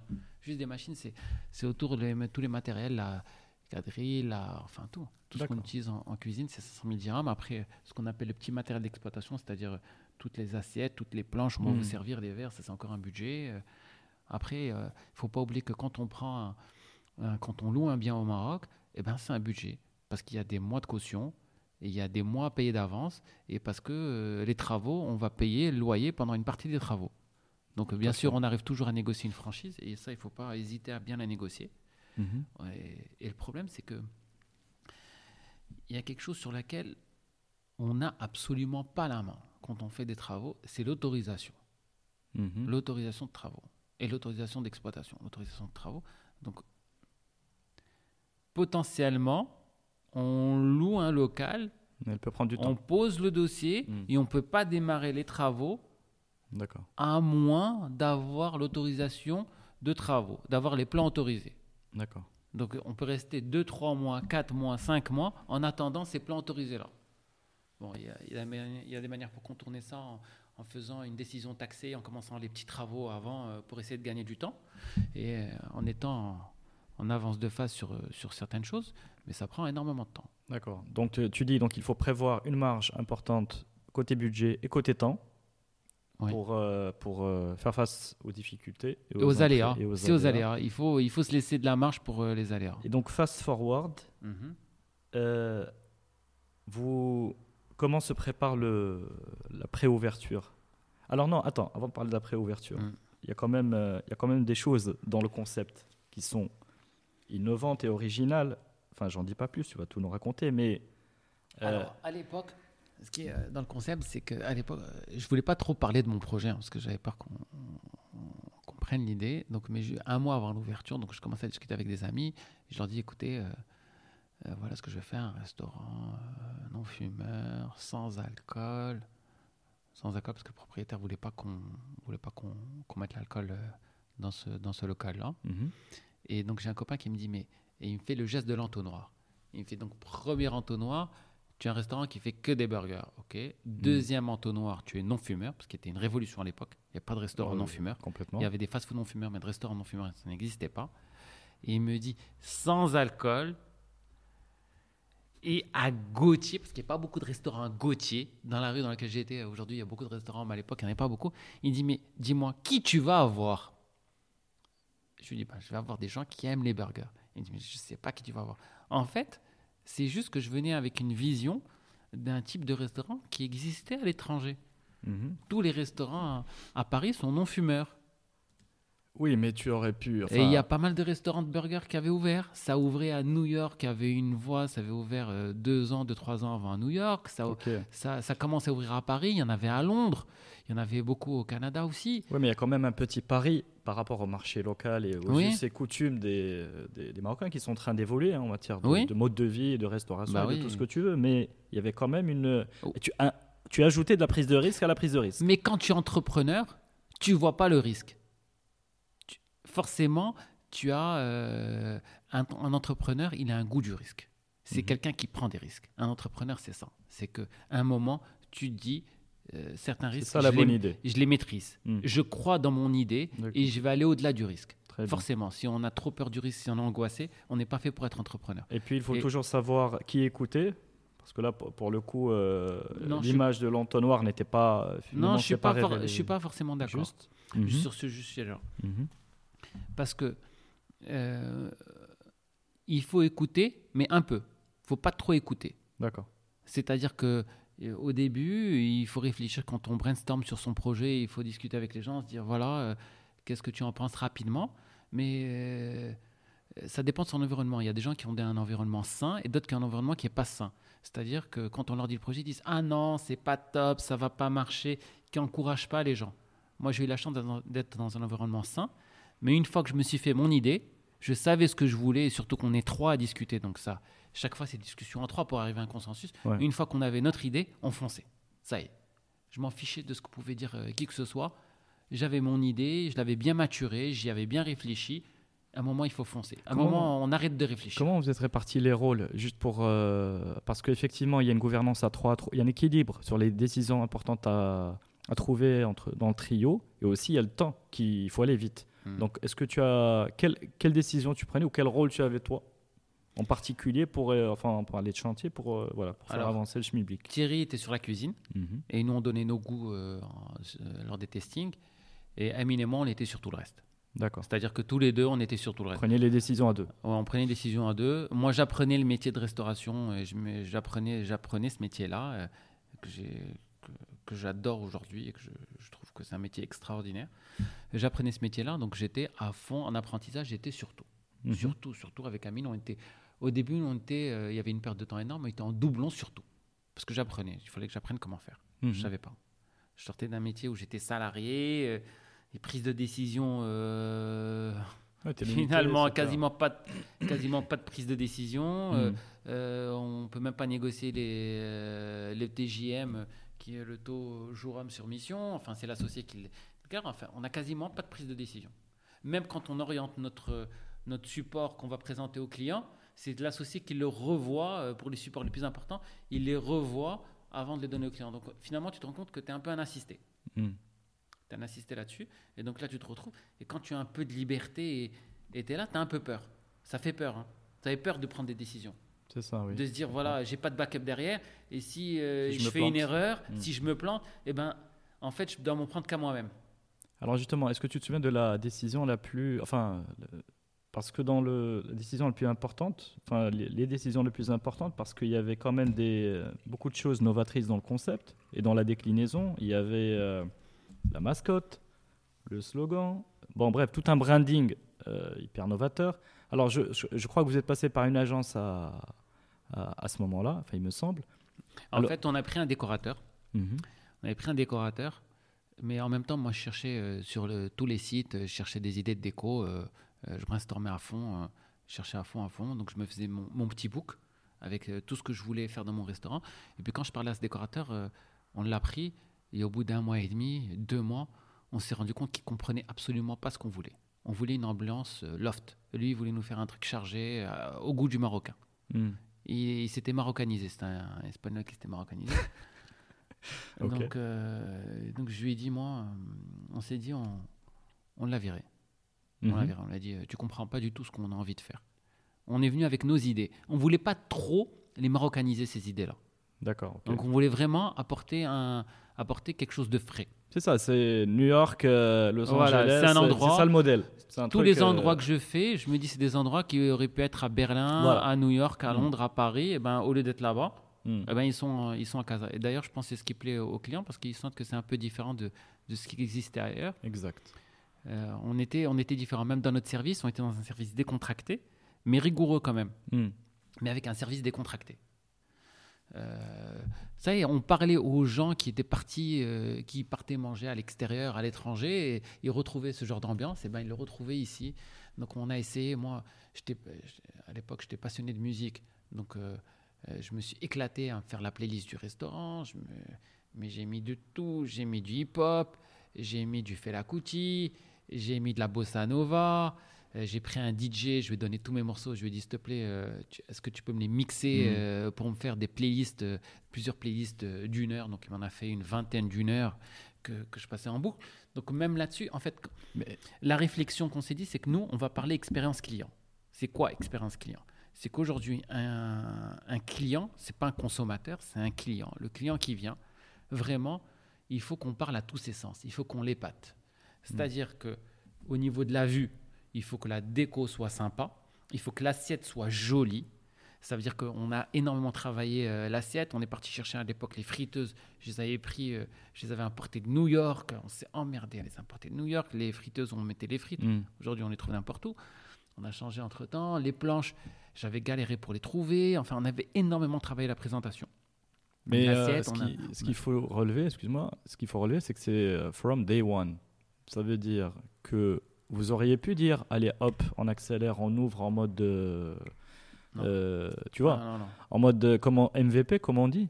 Euh, mais non, vous avez euh, pris le temps On Oui, sait pas. Nous, notre problème, c'est qu'on sait et pas le faire- budget pour. euh, Non, on sait pas faire ça. D'accord. On sait pas faire ça. On sait pas euh, foncer sur Non, parce que le tigre, il est impatient aussi. C'est que tout ça ouais, prend mais du on temps. est, c'est ton bébé. Hmm. Donc c'est ton bébé, eh ben, euh, quand tu vas à sa première fête, il faut qu'il soit le plus beau possible.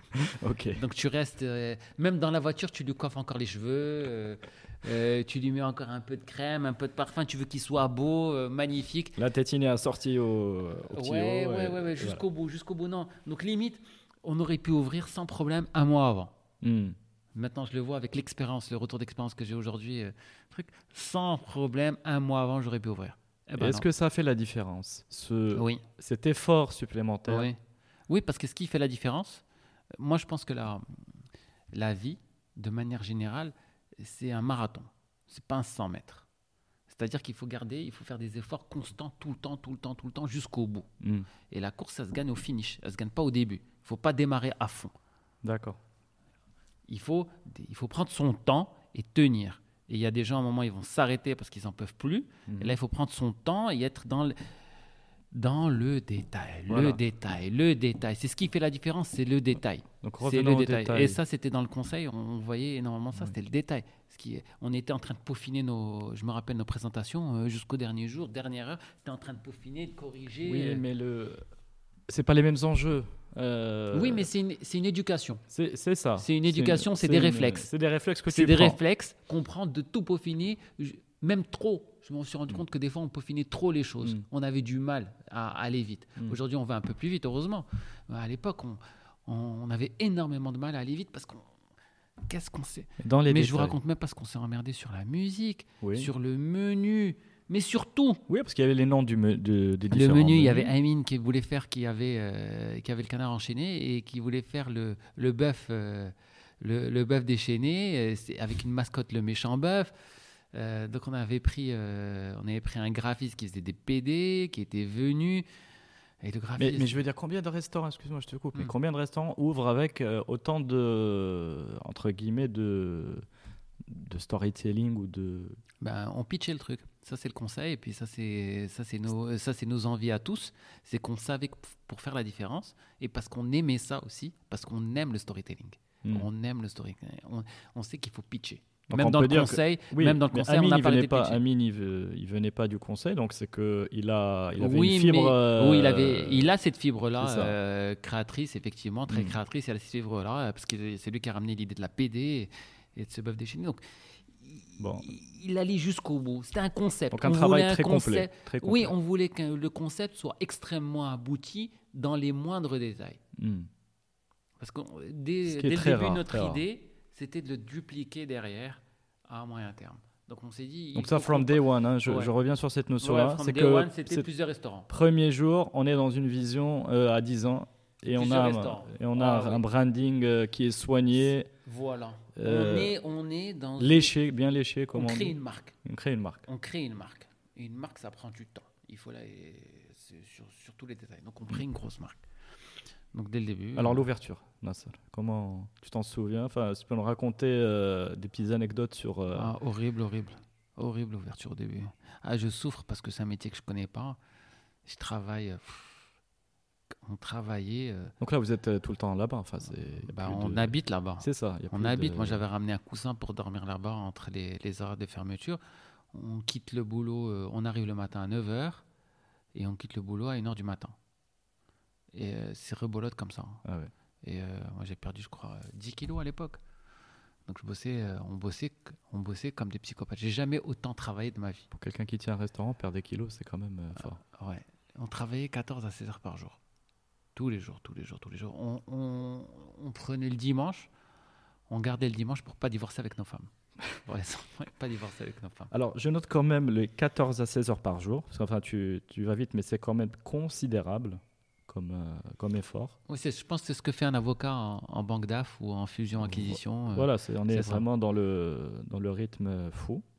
Mais quand on monte un business, quand on monte, un, quand on monte une entreprise, je pense que il y a des gens qui trouvent ça parce que c'est très à la mode aujourd'hui. Euh, mais je pense qu'il y a, beau- je pense d'abord que c'est pas donné à tout le monde. Euh, je pense que tout le monde n'a pas forcément le profil ni l'envie. Et il faut faire attention à ça. Mhm. Mais quand on, on- on monte une entreprise, il faut être prêt à faire beaucoup de sacrifices. Le premier sacrifice, c'est un sacrifice en termes de, de, de temps, de temps horaire. On donne énormément. Surtout à un resto, c'est chronophage. hein. Mhm. Même si on est plus intelligent, on va pas aller plus vite. Il a des horaires d'ouverture, il faut être là pendant les horaires d'ouverture. Mhm. C'est pas parce qu'on est plus fort ou on va peut-être mieux faire notre boulot, mais Mm. on va pas gagner des heures.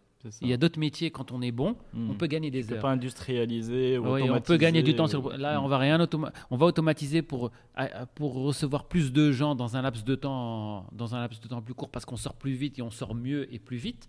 Mais dans tous les cas, euh, le- les horaires sont là. Donc on a travaillé donc énormément de sacrifices en termes de, de, de temps perso avec euh, donné à la famille. On travaille énormément de vacances. On prenait quasiment pas de vacances, quasiment aucun jour.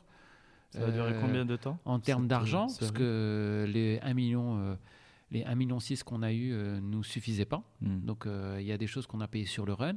Donc on a mis un moment à avoir, à avoir une rémunération.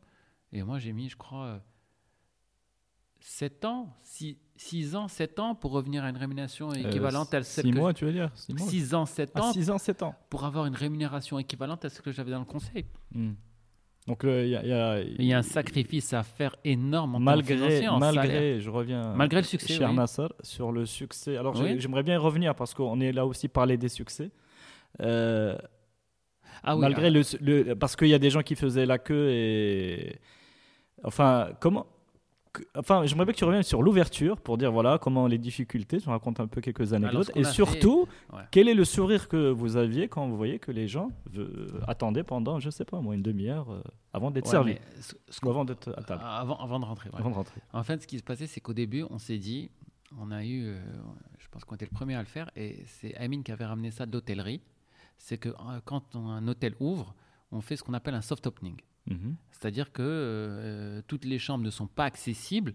Il n'y a qu'une partie euh, des chambres qui sont accessibles parce que le restaurant, be- l'hôtel a besoin de se roder. D'accord. Donc euh, il y a 30, 40 ou 50% de la capacité euh, qui est disponible. Et donc nous, on a mis au début, euh, les premiers jours, eh ben, il y avait 30%, 40%, 50% de la capacité au fur et à mesure. D'abord, on a ouvert avec 30% de la capacité du restaurant. D'accord. Donc les gens venaient, on disait, c'est tout ce qu'on peut recevoir, on est désolé parce qu'on on est en train de faire un soft opening et on, est, on vient d'ouvrir, on a envie de bien accueillir les gens dans les meilleures conditions possibles. Donc ça, c'était un choix encore. C'était hein. sur réservation ou tout venant ou votre Au début, on a fait des euh, réservations, on a eu on- nos réseaux aussi, et les gens étaient là Parce que autour vous, de nous. vous avez fait de la pub un peu euh, pour, Juste pour vous Ouais, ouais. indiquer que vous étiez on a, On là. a fait plein de trucs. Alors, on a eu la chance d'avoir d'avoir pas mal de gens de nos réseaux qui sont venus. Mhm. On, avait la- on a également un, pro- un produit qui avait le vent en poupe. À l'époque, Mhm. c'était on parlait tout le monde parlait de burgers. Les gens allaient taper leurs burgers à l'étranger. Euh, euh, c'était la guerre du. Il y avait plein d'articles sur les burgers étrangers. Qui fait le meilleur burger? Donc, on avait un projet, un produit vraiment à la mode. Et en plus de ça, euh, on avait aussi cette com parce que les gens venaient, ils se disaient ah mais il n'y a pas de place. Il n'y a jamais de place. Il n'y avait jamais de place au restaurant parce qu'au début, c'était 30% de la capacité. On recevait que 30% de la capacité. Mhm. 40%, 50%, 60%, et au fur et à mesure. Donc il y avait quasiment tout le temps de la queue. D'accord. Et en plus de ça, on avait mis, euh, C'est c'est- c'est pas la méthode Apple euh, un peu de. c'était la méthode des bains, de Bokobza au bain. Ils créaient une queue devant le restaurant exprès pour que les gens, même si c'était vite, pour que les gens ils aient l'impression que c'était full et qu'il y ait une vraie demande. Et ouais, ouais, on a fait pas mal de trucs comme ça. Et, euh, et on avait fait, euh, il y avait, il y avait une idée du, euh, d'une nana avec qui on bossait sur le comité manager qui s'appelait Samia Benhima. Mhm. et qui nous avait dit les mugshots. Les mugshots, c'est quoi? C'est les, c'est les photos, euh, c'est les photos des prisonniers américains quand quelqu'un va en prison aux États-Unis. Ouais. Il y a, il y a un fond derrière avec les tailles ouais. et, un- et on prend une photo en noir et blanc. D'accord. Donc nous, qu'est-ce qu'on s'est dit? Tous les clients qui vont venir, on va prendre le- tous les clients qui vont venir, et ben on va prendre leur photo en noir et blanc et on va, de- on va dire qu'il y a, euh, qu'il y a un trafic de, de substances euh, qui tourne à Casablanca qui rend addict et ces substances, c'est notre burger. Donc on avait, on avait, euh, on avait posté, euh, on avait posté des articles sur ça. Attention, il y a un trafic de substances. euh, Il y a, En quelqu'un qui est surnommé euh, en mode teasing, qui est surnommé le méchant bœuf, euh, qui deal cette substance. Donc les gens comprenaient pas. Ils ont posté ça sur Internet. Donc, toujours storytelling. En toujours, toujours en Mhm. pitch. Euh, et, et au fur et à mesure, et quand les clients venaient, on les prenait en photo, suspect numéro 1, suspect numéro 2, et les gens jouaient le jeu, et ils, prenaient, et ils partageaient ça sur le réseau, et donc ça faisait un teasing énorme. Excellent. Et donc les gens, il y a même des gens qui venaient exprès au restaurant, non pas parce qu'ils aimaient le burger, mais juste parce qu'ils voulaient leurs photos. Ah, c'était super. Excellent. Ah, c'était une super idée. Et, donc, ça a pris toute cette combinaison-là. Comme quoi, quand un projet est extrêmement léché euh, jusqu'au bout, ben, le, boulot, le boulot paye toujours. Mhm. Ah, le boulot paye toujours. D'accord. Et, clair. et ça suivait en cuisine et, et en service? Alors, il arrive deuxième semaine. Ouais, c'était horrible, ça. Ça, c'était un traumatisme. Deuxième semaine, moi, j'ai le resto quasiment plein. J'ai le resto quasiment plein. On- ils mettent beaucoup de temps à sortir les burgers. Bon, c'est normal parce qu'ils n'ont pas l'habitude. C'est c'est la première fois que j'étais quasiment plein où j'avais ouvert un peu les vannes. Mhm. Et à un moment, le truc, à la, le truc extrêmement bête, hein, parce qu'on apprend, hein, on apprend, donc on fait des erreurs stupides. J'avais plus de gaz. J'avais plus de gaz. Mhm. Donc euh, on n'avait pas euh, renouvelé les bouteilles de gaz. On n'avait appelé personne. Donc j'arrive, j'ai la moitié des gens dans la salle qui attendent depuis euh, 40, 45 minutes, ils sont installés. Et j'ai plus de gaz. Sachant que là, tu es fatigué, beaucoup de journées, J'ai plus, de... plus de, j'ai plus de frites. Je peux plus rien sortir. Donc je, vais, je passe aux tables pour m'excuser. Et je leur dis, je, je suis désolé, mais on a un problème en cuisine, un problème technique. Je peux plus rien sortir. Je m'excuse. Ah oui, là, vous êtes vraiment pris au Ah ouais, dépourvu. hein. Ah ouais, dépourvu, pas une de- erreur bête. Une erreur, Donc qu'est-ce que je fais? Euh, Je prends les coordonnées des gens et puis je les invite. Hmm. Je m'excuse et puis je les invite à nouveau à venir tester une autre fois. Je leur dis venez tester, je vous en prie. euh, Ok. Allons-y. Allons-y, on y va. J'ai oublié de dire que, bien sûr, euh, à- juste avant d'ouvrir le restaurant, on avait fait, un, on avait fait un, un- des testings Mhm. auprès des proches et qu'ils avaient accroché. Ils avaient bien accroché, on leur a fait découvrir, ils avaient bien accroché, donc on s'est dit banco.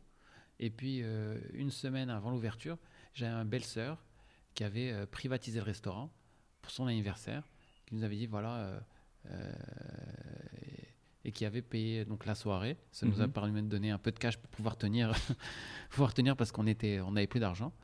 Et euh, donc elle avait invité une cinquantaine de personnes au restaurant et c'était mon premier gros service. C'était mon premier service. Hmm. Et j'étais complètement perdu parce que je connaissais rien. Mais euh, on s'est sorti et puis on a eu un super accueil.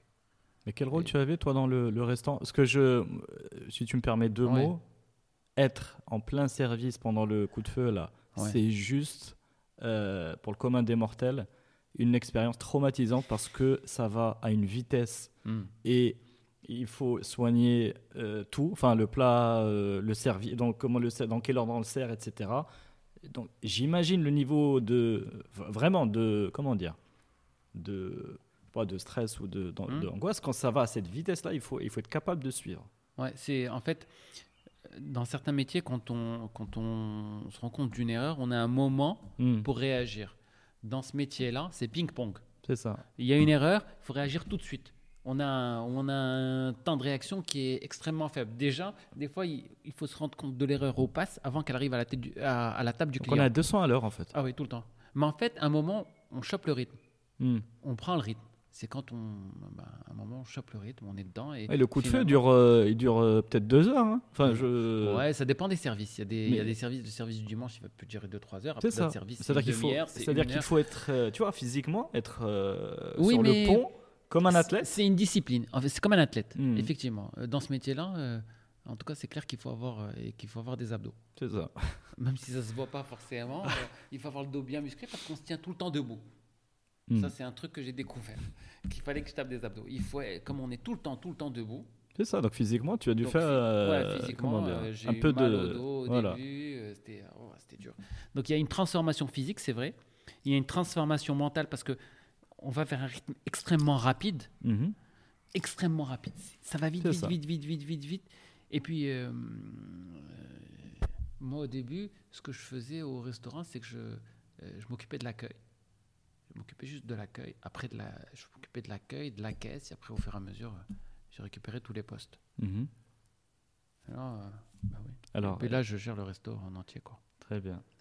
Euh, donc là, il y a donc ce démarrage, euh, ce démarrage et le, début du, début de la réussite du restaurant. Moi, j'ai une question sur le. Peut-être ça va faire écho à ton pa- passé de consultant. C'est quel, est-ce que tu as mis en place des process pour, comment dire, standardiser et garder ce niveau d'exigence permanent que tu sois là ou pas, euh, euh, tu, tu vois ce que je veux dire? Parce que vous avez recruté une. euh, je parle des, euh, des serveurs, je parle dans cuisine. Donc vous avez fait du recrutement et puis vous avez habitué les gens à un certain niveau. Mais après, Bien sûr. certainement, en fait, Bien dans l'optique et dans Oui. l'optique de, de, de, De, dupliquer, de effecti- dupliquer, effectivement. est-ce que ouais. tu as joué un rôle là-dedans? Oui, on a tous joué. Tous les trois, on a joué un rôle là-dedans. Tous les Mhm. trois. Euh, Tous les trois, on a joué un rôle là-dedans. Première des choses, je pense, c'est euh, c'est les RH. Mhm. Euh, les RH, il faut recruter euh, euh, les bonnes personnes et il faut surtout former les bonnes personnes. Et c'est une formation continue.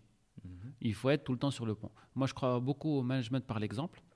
C'est-à-dire que ce qu'on demande aux autres, il faut être capable de le faire.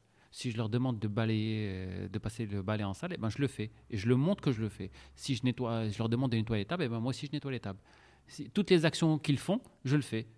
Euh, débarrasser les tables, je débarrasse les tables. C'est eux qui m'ont demandé à un moment de plus débarrasser les tables parce que je suis extrêmement maladroit. J'arrêtais pas de casser des choses, donc ils m'ont dit s'il te plaît, arrête de débarrasser les tables, on le fait mieux que toi. donc ça, ils m'ont dit, mais je crois il faut recruter, il faut être juste dans sa manière de travailler parce que c'est important. Il faut leur montrer qu'on est dans un cadre et qu'ils se sentent sécurisés dans le cadre de travail dans lequel ils sont. Ils sont dans un cadre sécurisé. Ils, ils savent qu'il y a des règles et qu'on applique les règles. Mhm. C'est important d'appliquer les règles. C'est important de leur montrer qu'on applique les règles et c'est important de leur dire qu'il peut y avoir des exceptions. S'il y a des exceptions humaines, s'il y a des problèmes humains, eh ben on peut créer, on peut avoir des exceptions. Ça, c'est en termes RH. Et il faut recruter les bonnes personnes. Il faut recruter des bons managers. Euh, je sais pas moi, souvent euh, je, vois, je vois des business énormes, des boutiques qui ont coûté je ne sais combien de millions de dirhams. de- des fois il y a des boutiques, euh, quand je vois le prix du foncier, c'est 10 millions de dirhams. Puis des fois le, le personnel, le RH, hein, le RH, enfin la manager euh, de la boutique, je me dis mais elle doit pas être très très bien payée. Mhm. Pourtant la boutique a fait euh, 10 millions de dirhams, c'est pas normal. Alors que quand on vend, je sais pas, quand on vend un Airbus, quand on vend un avion, le commercial, eh ben, c'est un polytechnicien. Mhm. Il faut investir sur les RH. C'est-à-dire qu'il faut avoir les, il faut euh, payer correctement les gens et avoir les bonnes compétences. Ça, c'est important. Est-ce que tu as eu un. Parce que là, on est dans le... Ça, c'est la au niveau- création, c'est-à-dire que tu as voulu créer quelque part un environnement de travail qui, Oui, un, qui soit un valorisant à et un management moderne. Est-ce que tu as eu un retour sur investissement par rapport à ça? Dans, notre, dans un contexte marocain où il y a quand même beaucoup. euh, Très difficile de fidéliser des. Oui, euh, oui. Très bien. Donc tu encourages euh, dans cette voie-là. Il faut garder, Bien sûr. s'attacher à ces principes. Mais bien sûr, parce que hum, j'ai j'ai- des serveurs qui sont partis ailleurs, Mhm. mais ils continuent à venir me voir. Et je suis content pour eux parce qu'à un moment, il y avait peut-être trop de stress pour eux. À un moment, peut-être qu'ils se sentaient plus, plus très bien au, au restaurant. Je leur dis, je leur dis hein, dans n'importe quelle, euh, dans n'importe quelle entreprise, si vous ne se sentez pas bien, si quelqu'un se sent pas bien, il va pas donner le meilleur de soi-même. Moi, Mm. j'ai besoin de quelqu'un qui donne le meilleur de lui-même. Et à un moment, pour X ou Y raison, euh, peut-être qu'il a plus envie de donner le meilleur de lui-même à long terme. Ça peut arriver des coups de mou à tout le monde, hein, euh, des coups de mou. Mais à un moment, quelqu'un, des fois, il n'a plus envie, ou il se sent pas bien, ou l'environnement. Dans ce cas-là, s'il va être plus épanoui en cherchant ailleurs, ben, soit j'arrive à lui donner une opportunité pour qu'il se sente mieux chez moi, mais s'il va être beaucoup plus épanoui ailleurs, qu'il y aille. Très Parce que de toute façon, il faut qu'il donne le meilleur de lui-même chez moi. Ça sert à rien de retenir quelqu'un contre son gré. Mhm. Il faut que les gens qui restent, ils restent parce qu'ils sont convaincus qu'ils se sentent bien ici. Ça, donc j'ai eu énormément de retours sur investissement, oui. Très Et bien. je crois beaucoup, je crois beaucoup à ça. Je crois beaucoup au RH, je crois beaucoup au fait d'être humain avec les gens et de respecter les gens. Faut pas oublier que les, enfin, euh, les serveurs, c'est une force commerciale. hein. Mhm. Ça se gère comme une force commerciale. Des commerciaux, on leur donne confiance en eux, on les respecte, on les motive. C'est ça, euh, c'est ça des serveurs. C'est une force commerciale. Et il faut les gérer comme, comme tels. Alors, euh, hormis les, les RH et le recrutement, Alors en termes de process, euh, ben, on a amélioré plein de choses. hein. Au début, je sortais un burger en une demi-heure. Aujourd'hui, je le sors en, en 10 minutes quand il n'y a personne et en 15 minutes. D'accord. Parce que de toute façon, je travaille que le frais. Donc ça prend forcément, euh, il y a un temps, euh, y a un temps minimum pour sortir. Ça, Mhm. c'est indispensable. Donc on, a, on s'est beaucoup amélioré. Vu qu'on fait, euh, on a fait un labo pour pouvoir envoyer, uniformiser le goût partout. Donc on fait un labo où les sauces sont, les sauces, sont faites par la même personne et puis c'est envoyé, euh, c'est les sauces, les desserts et puis elles sont envoyées dans tous les restaurants. D'accord. Donc ça, c'est indispensable. Ça, Donc, on- effectivement, il y a pas mal de choses qu'on a appliquées. On a essayé de standardiser. Et puis on répète les process tout le temps. On les répète. C'est ça, il faut le répéter tout le temps. Tout le temps. Oui, oui, euh, systématiquement. Il faut les répéter tout le temps. Il faut les rappeler. Il faut tout le temps les rappeler.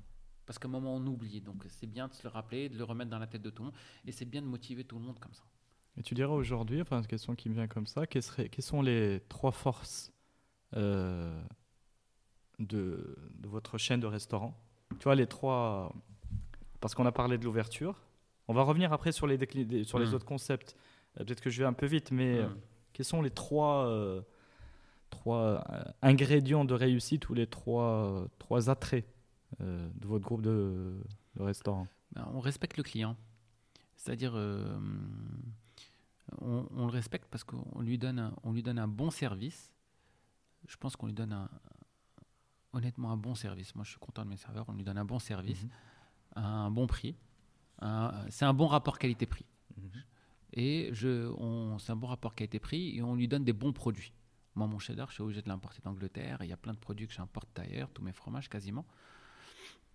Donc, euh, je ne me moque pas, on se moque pas du client, on le respecte. D'accord. On le respecte. Ce qu'on met sur la carte, c'est ce qui va arriver dans l'assiette.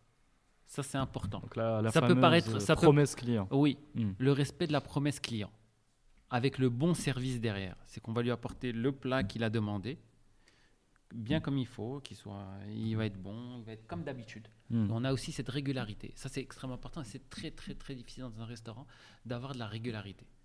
Parce que il faut pas oublier, c'est il y a énormément de manipulation humaine. Et qui dit manipulation Mm. humaine, les mecs, c'est pas des robots, ils vont se tromper. Mm. Euh, je sais pas moi, euh, sur une sauce César, on met de l'ail. L'ail ne va pas s'exprimer, euh, toutes les gousses d'ail ne vont pas s'exprimer de la même manière. Et moi, je dois faire en sorte que la sauce ait quasiment le même goût tout le temps. Mm, c'est ça. Donc, euh, il faut systématiquement goûter, contrôler. Et ça, c'est extrêmement important, le respect de la promesse client. Et puis, cette régularité, ça, c'est. Et puis, je crois beaucoup à la valeur travail. La bosse, la bosse, la bosse, la bosse, Mm. la bosse, la bosse. Ah oui, si, euh, si une chose je dois donner à mes enfants, c'est la valeur travail. faut pas lever le pied parce que là, Jamais. ça fait euh, l'ouverture, c'était en 2012, je crois. C'était en décembre 2012, Décembre 2012. euh, ça, fait ca- ça fait quasiment 7 ans là. Et ça fait 8 ans qu'on est sur le projet. Et est-ce que tu as levé le pied un peu? Oui. Oui. euh, en fait, j'ai levé le pied, pas un peu. Comment l'exprimer? C'est qu'aujourd'hui, j'ai peut-être moins besoin d'être dans mes restaurants parce que j'ai recruté des managers qui sont très bons et sur lesquels euh, je m'appuie beaucoup. Mhm. Et, et je fais un peu plus de développement. Je vais travailler sur le développement. Donc ce temps-là que je passe moins au restaurant, je vais plus l'appliquer sur euh, des nouveaux projets. Et puis, euh, ben, sur 10 projets, il y en a un qui va réussir. Donc ça prend beaucoup de temps. C'est un processus très itératif. On va rencontrer beaucoup de gens. C'est très, très, c'est extrêmement chronophage. Quel était le deuxième projet euh, après, euh, après le blend, le restaurant Après, blend c'était, euh, celui qui est arrivé juste après? Euh, le deuxième projet, on avait un projet à Marrakech Mhm. qui s'est mal passé. hein. D'accord, Comme quoi la poignée de main, ça marche pas tout le temps. d'accord. Et après, on a eu, on a ouvert quasiment en même temps, en février 2015, Mhm. le Blendoc, donc l'annexe du, l'annexe du, du restaurant de Gauthier, du Mhm. premier restaurant, qui fait hot dog, euh, qui faisait des hot dogs gourmets. Et on a ouvert également, quasiment en même temps, le, donc le, le Blend Corner, qui est le restaurant, le Blend de Lyoté, D'accord. qui est un peu plus petit, avec une carte euh, légèrement réduite, avec les best-sellers. Et juste après, on est parti, euh, on est parti sur l'oncle Blend.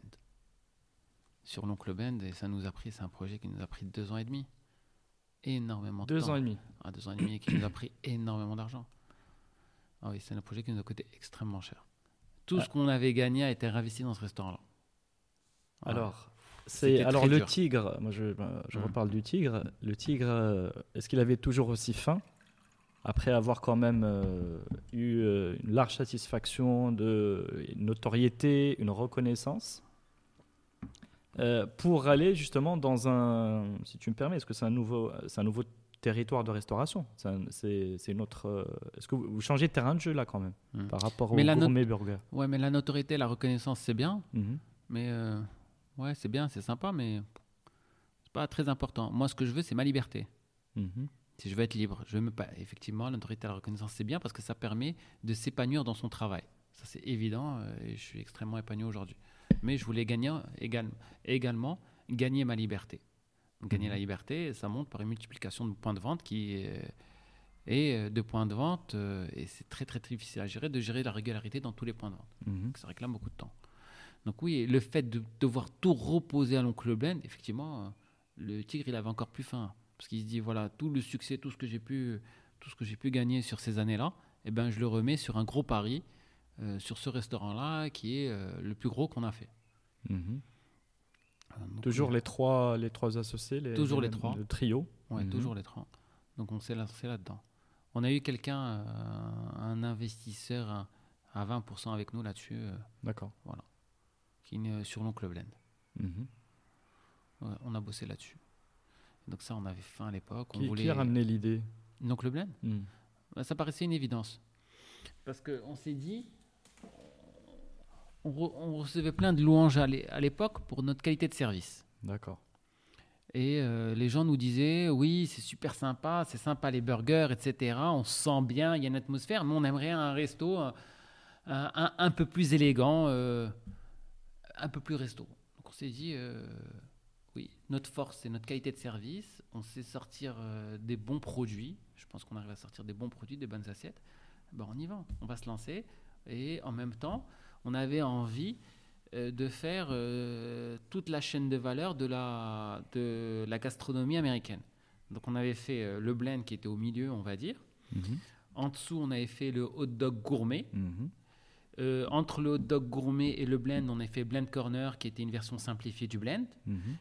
Donc on était descendu de niveau. Et puis là, on voulait monter de niveau. On voulait faire, un- on voulait faire l'équivalent d'un steakhouse. Donc une brasserie d'aspiration américaine. Donc on peut dire que Donc on voulait travailler la viande. euh, On était, sur la, on était sur la chaîne de valeur de la gastronomie américaine. D'accord. Donc c'est un peu une segmentation aussi du marché. C'est-à-dire Oui. que vous êtes sur le, le manger sur le pouce, euh, etc. Peu en mode en mode bien. Euh, ensuite le gourmet qui est un peu plus, euh, je prends mon temps et j'ai des produits plus raffinés, etc. Et puis voilà, et je monte en gamme. Et je monte en gamme. Mhm. Et euh, oui, et puis on avait ce créneau-là, on, voulait, on a toujours voulu se démarquer dans ce qu'on faisait. Toujours. On a toujours voulu, voulu être les premiers dans ce qu'on faisait. Mhm. Euh, quand on a fait les, les burgers, on était les premiers, les burgers gourmets, le hot dog, la même chose. Après, quand on a attaqué le, quand on a attaqué le, le- l'oncle Blaine, qui est notre restaurant euh, spécialisé dans la viande, on était le premier restaurant marketé viande, spécialisé dans la viande. Parce qu'on s'est dit, on s'est dit, les gens, c'est vrai qu'il y a, les gens mangent moins de viande aujourd'hui, mais ils veulent mieux, quand ils mangent leur viande, ils veulent qu'elle soit, ils veulent qu'elle soit de meilleure qualité. D'accord. Voilà. Ils vont, au lieu de manger, ils vont manger moins de tagine, Hmm. mais quand ils veulent manger leur entrecôte, ils veulent qu'elle soit top. Très bien. Donc on s'est dit, euh, C'est ça le créneau. c'est ça le créneau. Hmm. Donc on a attaqué euh, toutes ces chaînes de valeur de la cuisine américaine. D'accord. Donc c'était notre, on va dire notre fil rouge. D'accord. Et alors, un peu le, en quelques mots, le, est-ce que c'était un projet plus entre guillemets plus facile que le précédent? Donc, euh, euh, vu la courbe d'expérience, la fameuse courbe Vu la d'expérience. courbe d'expérience, euh, il y avait un tout petit peu moins, moins de stress. Hmm. Mais il y avait plus de stress financier parce qu'on est un peu tardé dans les travaux, parce qu'on n'est pas bon là-dedans. On est un peu mieux aujourd'hui, mais on n'était pas bon là-dedans. Donc on a eu un peu de stress là-dessus. Et euh, sur, euh, les, sur les produits, on était confiant.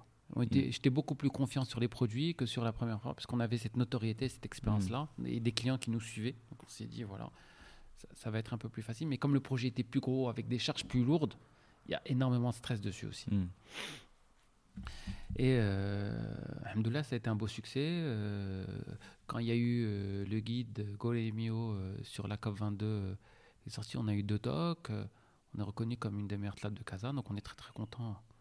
Et en termes de projet. storytelling, il y avait le même, il y avait plus de bœuf déchaîné là. Il Non, avait- on Comment est avait- venue l'idée de cet oncle Ben, on voulait qu'il y ait le blend pour que ça soit un clin d'œil à notre première aventure. hmm.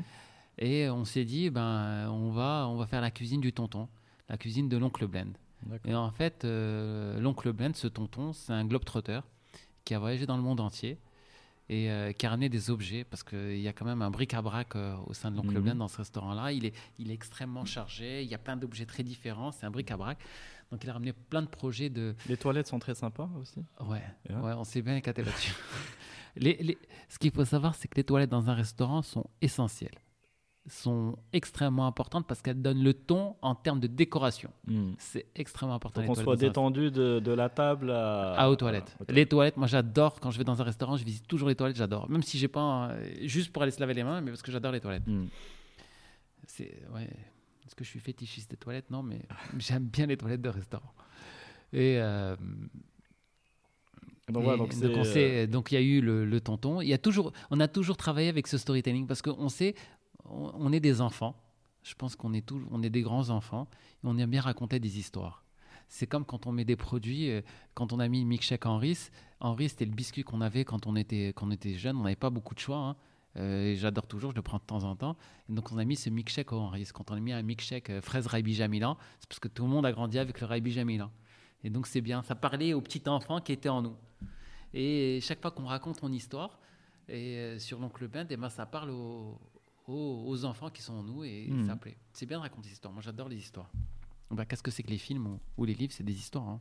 Tout à fait. Non, mais je trouve ça très très beau aussi parce qu'effectivement, vous avez, euh, vous savez parler aux enfants qui, euh, qui un peu, euh, qui sommeillent en, en chacun de nous. Et après l'avenir, dans dix ans, il faudra parler à la, à la génération d'avant.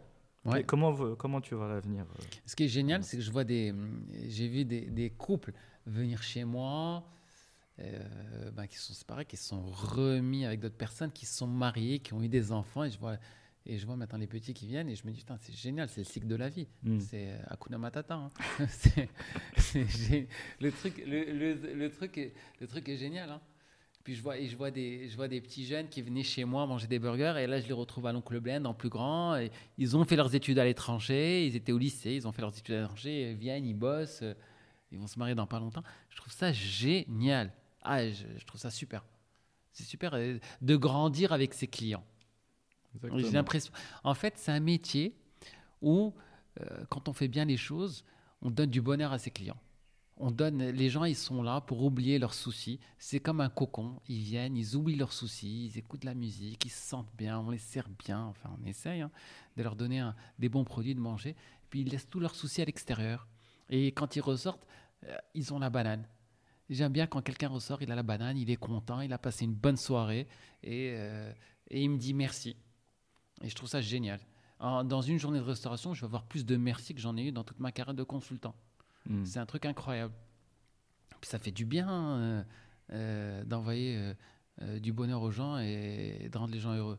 C'est génial, hein, il n'y a pas, pas de meilleure satisfaction. Moi, si j'ai changé aussi le conseil pour venir dans un métier plus terre à terre, c'est parce que j'avais envie de donner, j'avais envie d'aller vers du concret et, et là, ça me permet d'envoyer des choses extrêmement positives aux gens. C'est génial. Mais alors, est-ce que tu as des futurs challenges euh, rapides Enfin, est-ce que tu penses déjà à des futurs challenges? Parce que tu as parlé de. On est toujours en train de penser à, à de nouveaux projets. On a pris, euh, on a pris euh, une maison de 5000 m2 au Polo pour accueillir des événements et on a toujours notre traiteur qu'on est en train de booster et on a toujours d'autres projets sur lesquels on travaille. Donc le tigre, il est, euh, il a jamais eu autant faim. Non, il est en Très train de galoper gentiment. Il est moins violent, il est moins sauvage, mais plus réfléchi. Très bien, Il a le poids de la maturité avec lui. excellent. Euh, alors quelques petites questions pour finir, cher Nassar. Est-ce que tu as des routines quotidiennes pour euh, rester, euh, comment dire, fit? Enfin, Parce que tu as parlé de cette condition physique à avoir. À la- fit à la fois sur le plan physique et le plan pour rester frais sur le plan mental. Est-ce que tu as quelque chose au quotidien? Parce que, comme tu l'as dit, il y, a des- il y a- il y a- il y a quand même une ch- une- des horaires un peu longs et des services un peu exigeants. Il te faut une bonne hygiène de vie. Mhm. Ça, c'est indispensable. Quel que soit le truc, c'est un marathon, il faut une bonne hygiène de vie. Euh, une bonne hygiène de vie, euh, c'est pas devenir moine. hein. Une bonne hygiène de vie, c'est-à-dire s'octroyer euh, des périodes tous les jours, quelle que soit la journée. J'essaie de m'octroyer un moment où je me suis bien, où je fais quelque chose qui me fait plaisir. Je sais pas, il y a des gens qui, qui aiment courir, d'autres qui aiment bien euh, voir leur série télé. Euh, moi, j'aime bien lire un bouquin de temps en temps, euh, euh, jouer avec les enfants, n'importe quoi. Il Mhm. faut tous les jours que j'ai un truc, même si j'ai une journée très très compliquée au travail, que j'ai quelque chose qui va m'envoyer des, des endorphines et qui va me faire du bien. D'accord. Ça, je pense que c'est indispensable. C'est une routine. Donc plutôt le matin, plutôt le soir pour toi? Plutôt le soir. D'accord. Plutôt le soir. Ok. Ouais, et j'aime bien démarrer doucement le matin. Prendre ma petite infusion tranquillement. Euh, mais c'est important. Mais après, ça dépend des gens. Mais il- je le dis à tout le monde parce qu'il y a des périodes, il y a des périodes, à- il y a des périodes, je pense, qui sont extrêmement difficiles pour tout le monde. Il y a- la vie est pas rose tout le temps. Il y a des périodes difficiles. Ces périodes difficiles, il faut pas oublier d'avoir une petite lueur. Donc cette petite lueur, il faut se la créer. Il faut se créer ce petit moment de bonheur, quel qu'il soit. Et des fois, il faut s'obliger à faire des choses sympas. Faut des fois, euh, même, je sais qu'on est au fond du trou, il faut s'obliger à sortir, s'obliger à rencontrer des amis, à voir la famille, s'oxygéner un petit peu, voyager. C'est important. Même si on n'a pas l'envie, c'est important. Ça fait du bien. S'oxygéner. C'est extrêmement important. Donc ça, c'est mes routines. Et euh, en termes de fraîcheur, pour garder une fraîcheur euh, sur, sur le produit, à garder un regard neuf, j'essaie toujours de, de m'intéresser à ce qui se passe en termes de restauration partout. Donc euh, quand je suis au Maroc, euh, bah, je m'intéresse à, à ce qui ouvre, bien sûr. Je suis curieux. Euh, j'essaie de goûter, j'essaie de goûter à plein de choses différentes. Euh, Je, me, je vois beaucoup sur Internet ce qui se passe, les nouvelles tendances. Quand, chaque fois que je fais un voyage, euh, la gastronomie locale compte beaucoup pour moi. C'est-à-dire que j'évite d'aller dans un pays où on mange très mal. Hmm. Des fois, je me fais avoir, mais j'évite. Tu emmènes Et- tes propres couverts avec toi, euh, comme dans le, le film Grand Restaurant? non, non, Non. non. Mais j'essaie de goûter à plein de choses différentes. Mhm. Ah, j'essaie de goûter à plein de trucs. Ah, je me fais plaisir. Je reviens avec plein de kilos en plus chaque fois. Mais j'essaie de goûter. Je me fais plaisir en voyage tout le temps. Mm. J'essaie de goûter à tout, euh, vraiment. euh, même des choses sur lesquelles je suis pas forcément attiré. Je me dis, c'est des, je vais aller essayer de découvrir des saveurs parce que ça va m'enrichir. Et ça, c'est important. Donc, garder, garder toujours cette connaissance, cette ouverture d'esprit pour voir ce qui se passe ailleurs et puis aller euh, concrètement goûter euh, de nouvelles choses. Et puis discuter avec les gens. hein. J'ai la chance d'avoir un métier où, où je peux échanger beaucoup à- avec mes clients, dont, dont certains sont devenus des amis. Euh, et puis discuter avec eux, les gens, et, ils sont très enrichissants. hein. Hmm. Ils ont. euh, Ils apportent un regard. ah oui, mais j'ai la chance d'avoir des gens qui viennent d'un peu partout, euh, qui ont des vies très intéressantes, et, discuter avec eux. Et des fois, y a, y a- ils apportent énormément, énormément. Ils apprennent énormément de choses. Un nouveau regard. Une autre question, est-ce quel est le est-ce que tu aurais un échec préféré? On va parler de tes succès euh, qui sont venus avec euh, avec l'effort, le Mhm. travail. Est-ce que tu as des, des voilà des petits échecs préférés euh, Ouais. Ouais. Je fais un restaurant. Je fais un restaurant. Je fais un restaurant à Marrakech où j'étais avec mon associé Thierry. On a fait le resto, on a bossé très dur. Et encore une fois, je l'ai fait à la poignée de main. C'est-à-dire que j'avais un contrat, mais Il n'était pas, il était pas du tout verrouillé.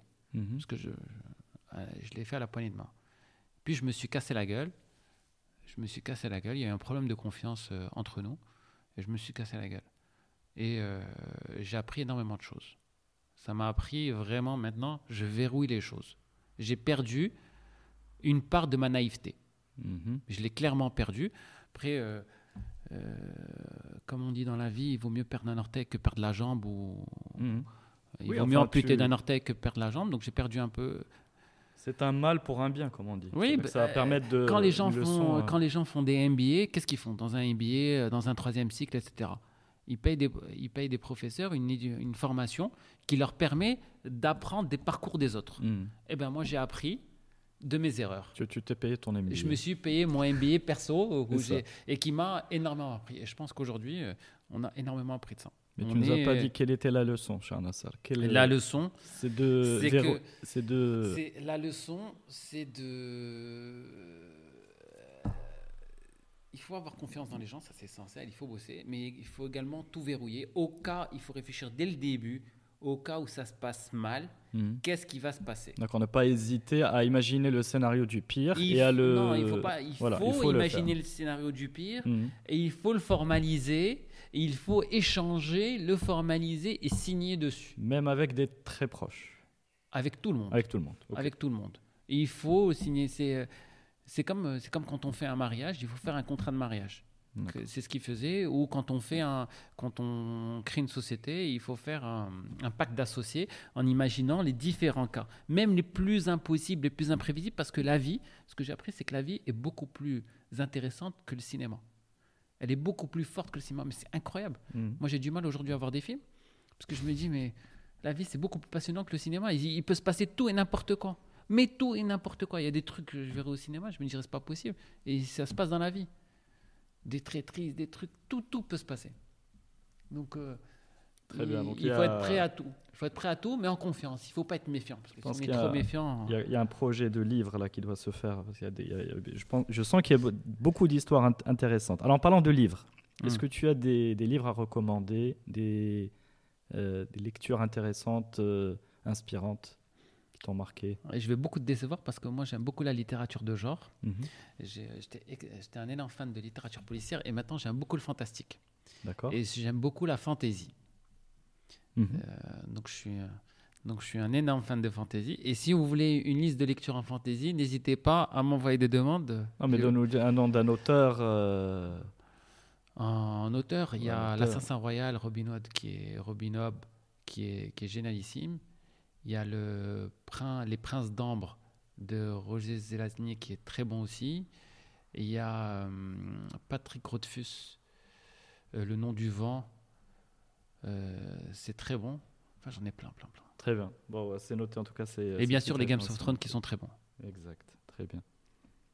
Bien, cher Nassar. C'était un plaisir. Le temps, le temps arrivé de nous quitter. Euh, Merci de m'avoir infiniment. reçu. Merci infiniment. Tu, tu nous, pour ton partage, pour ta sincérité, et j'ai passé un très bon moment. Également. Et- Merci beaucoup. Et euh, vous tous qui nous écoutez, euh, merci à vous d'être restés jusque-là. Donc continuez à liker euh, ce programme et à le soutenir euh, sur les plateformes de podcast et sur les réseaux sociaux. Et bien entendu, un appel euh, pour passer au, au blend dans les restaurants pour déguster toute cette bonne cuisine. Merci Karim, merci à vous. Et à très Bonne bientôt. journée. Au revoir.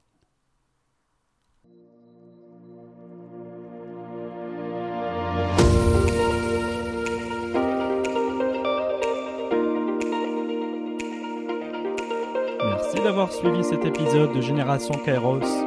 N'hésitez pas à vous abonner, à le noter et en parler autour de vous.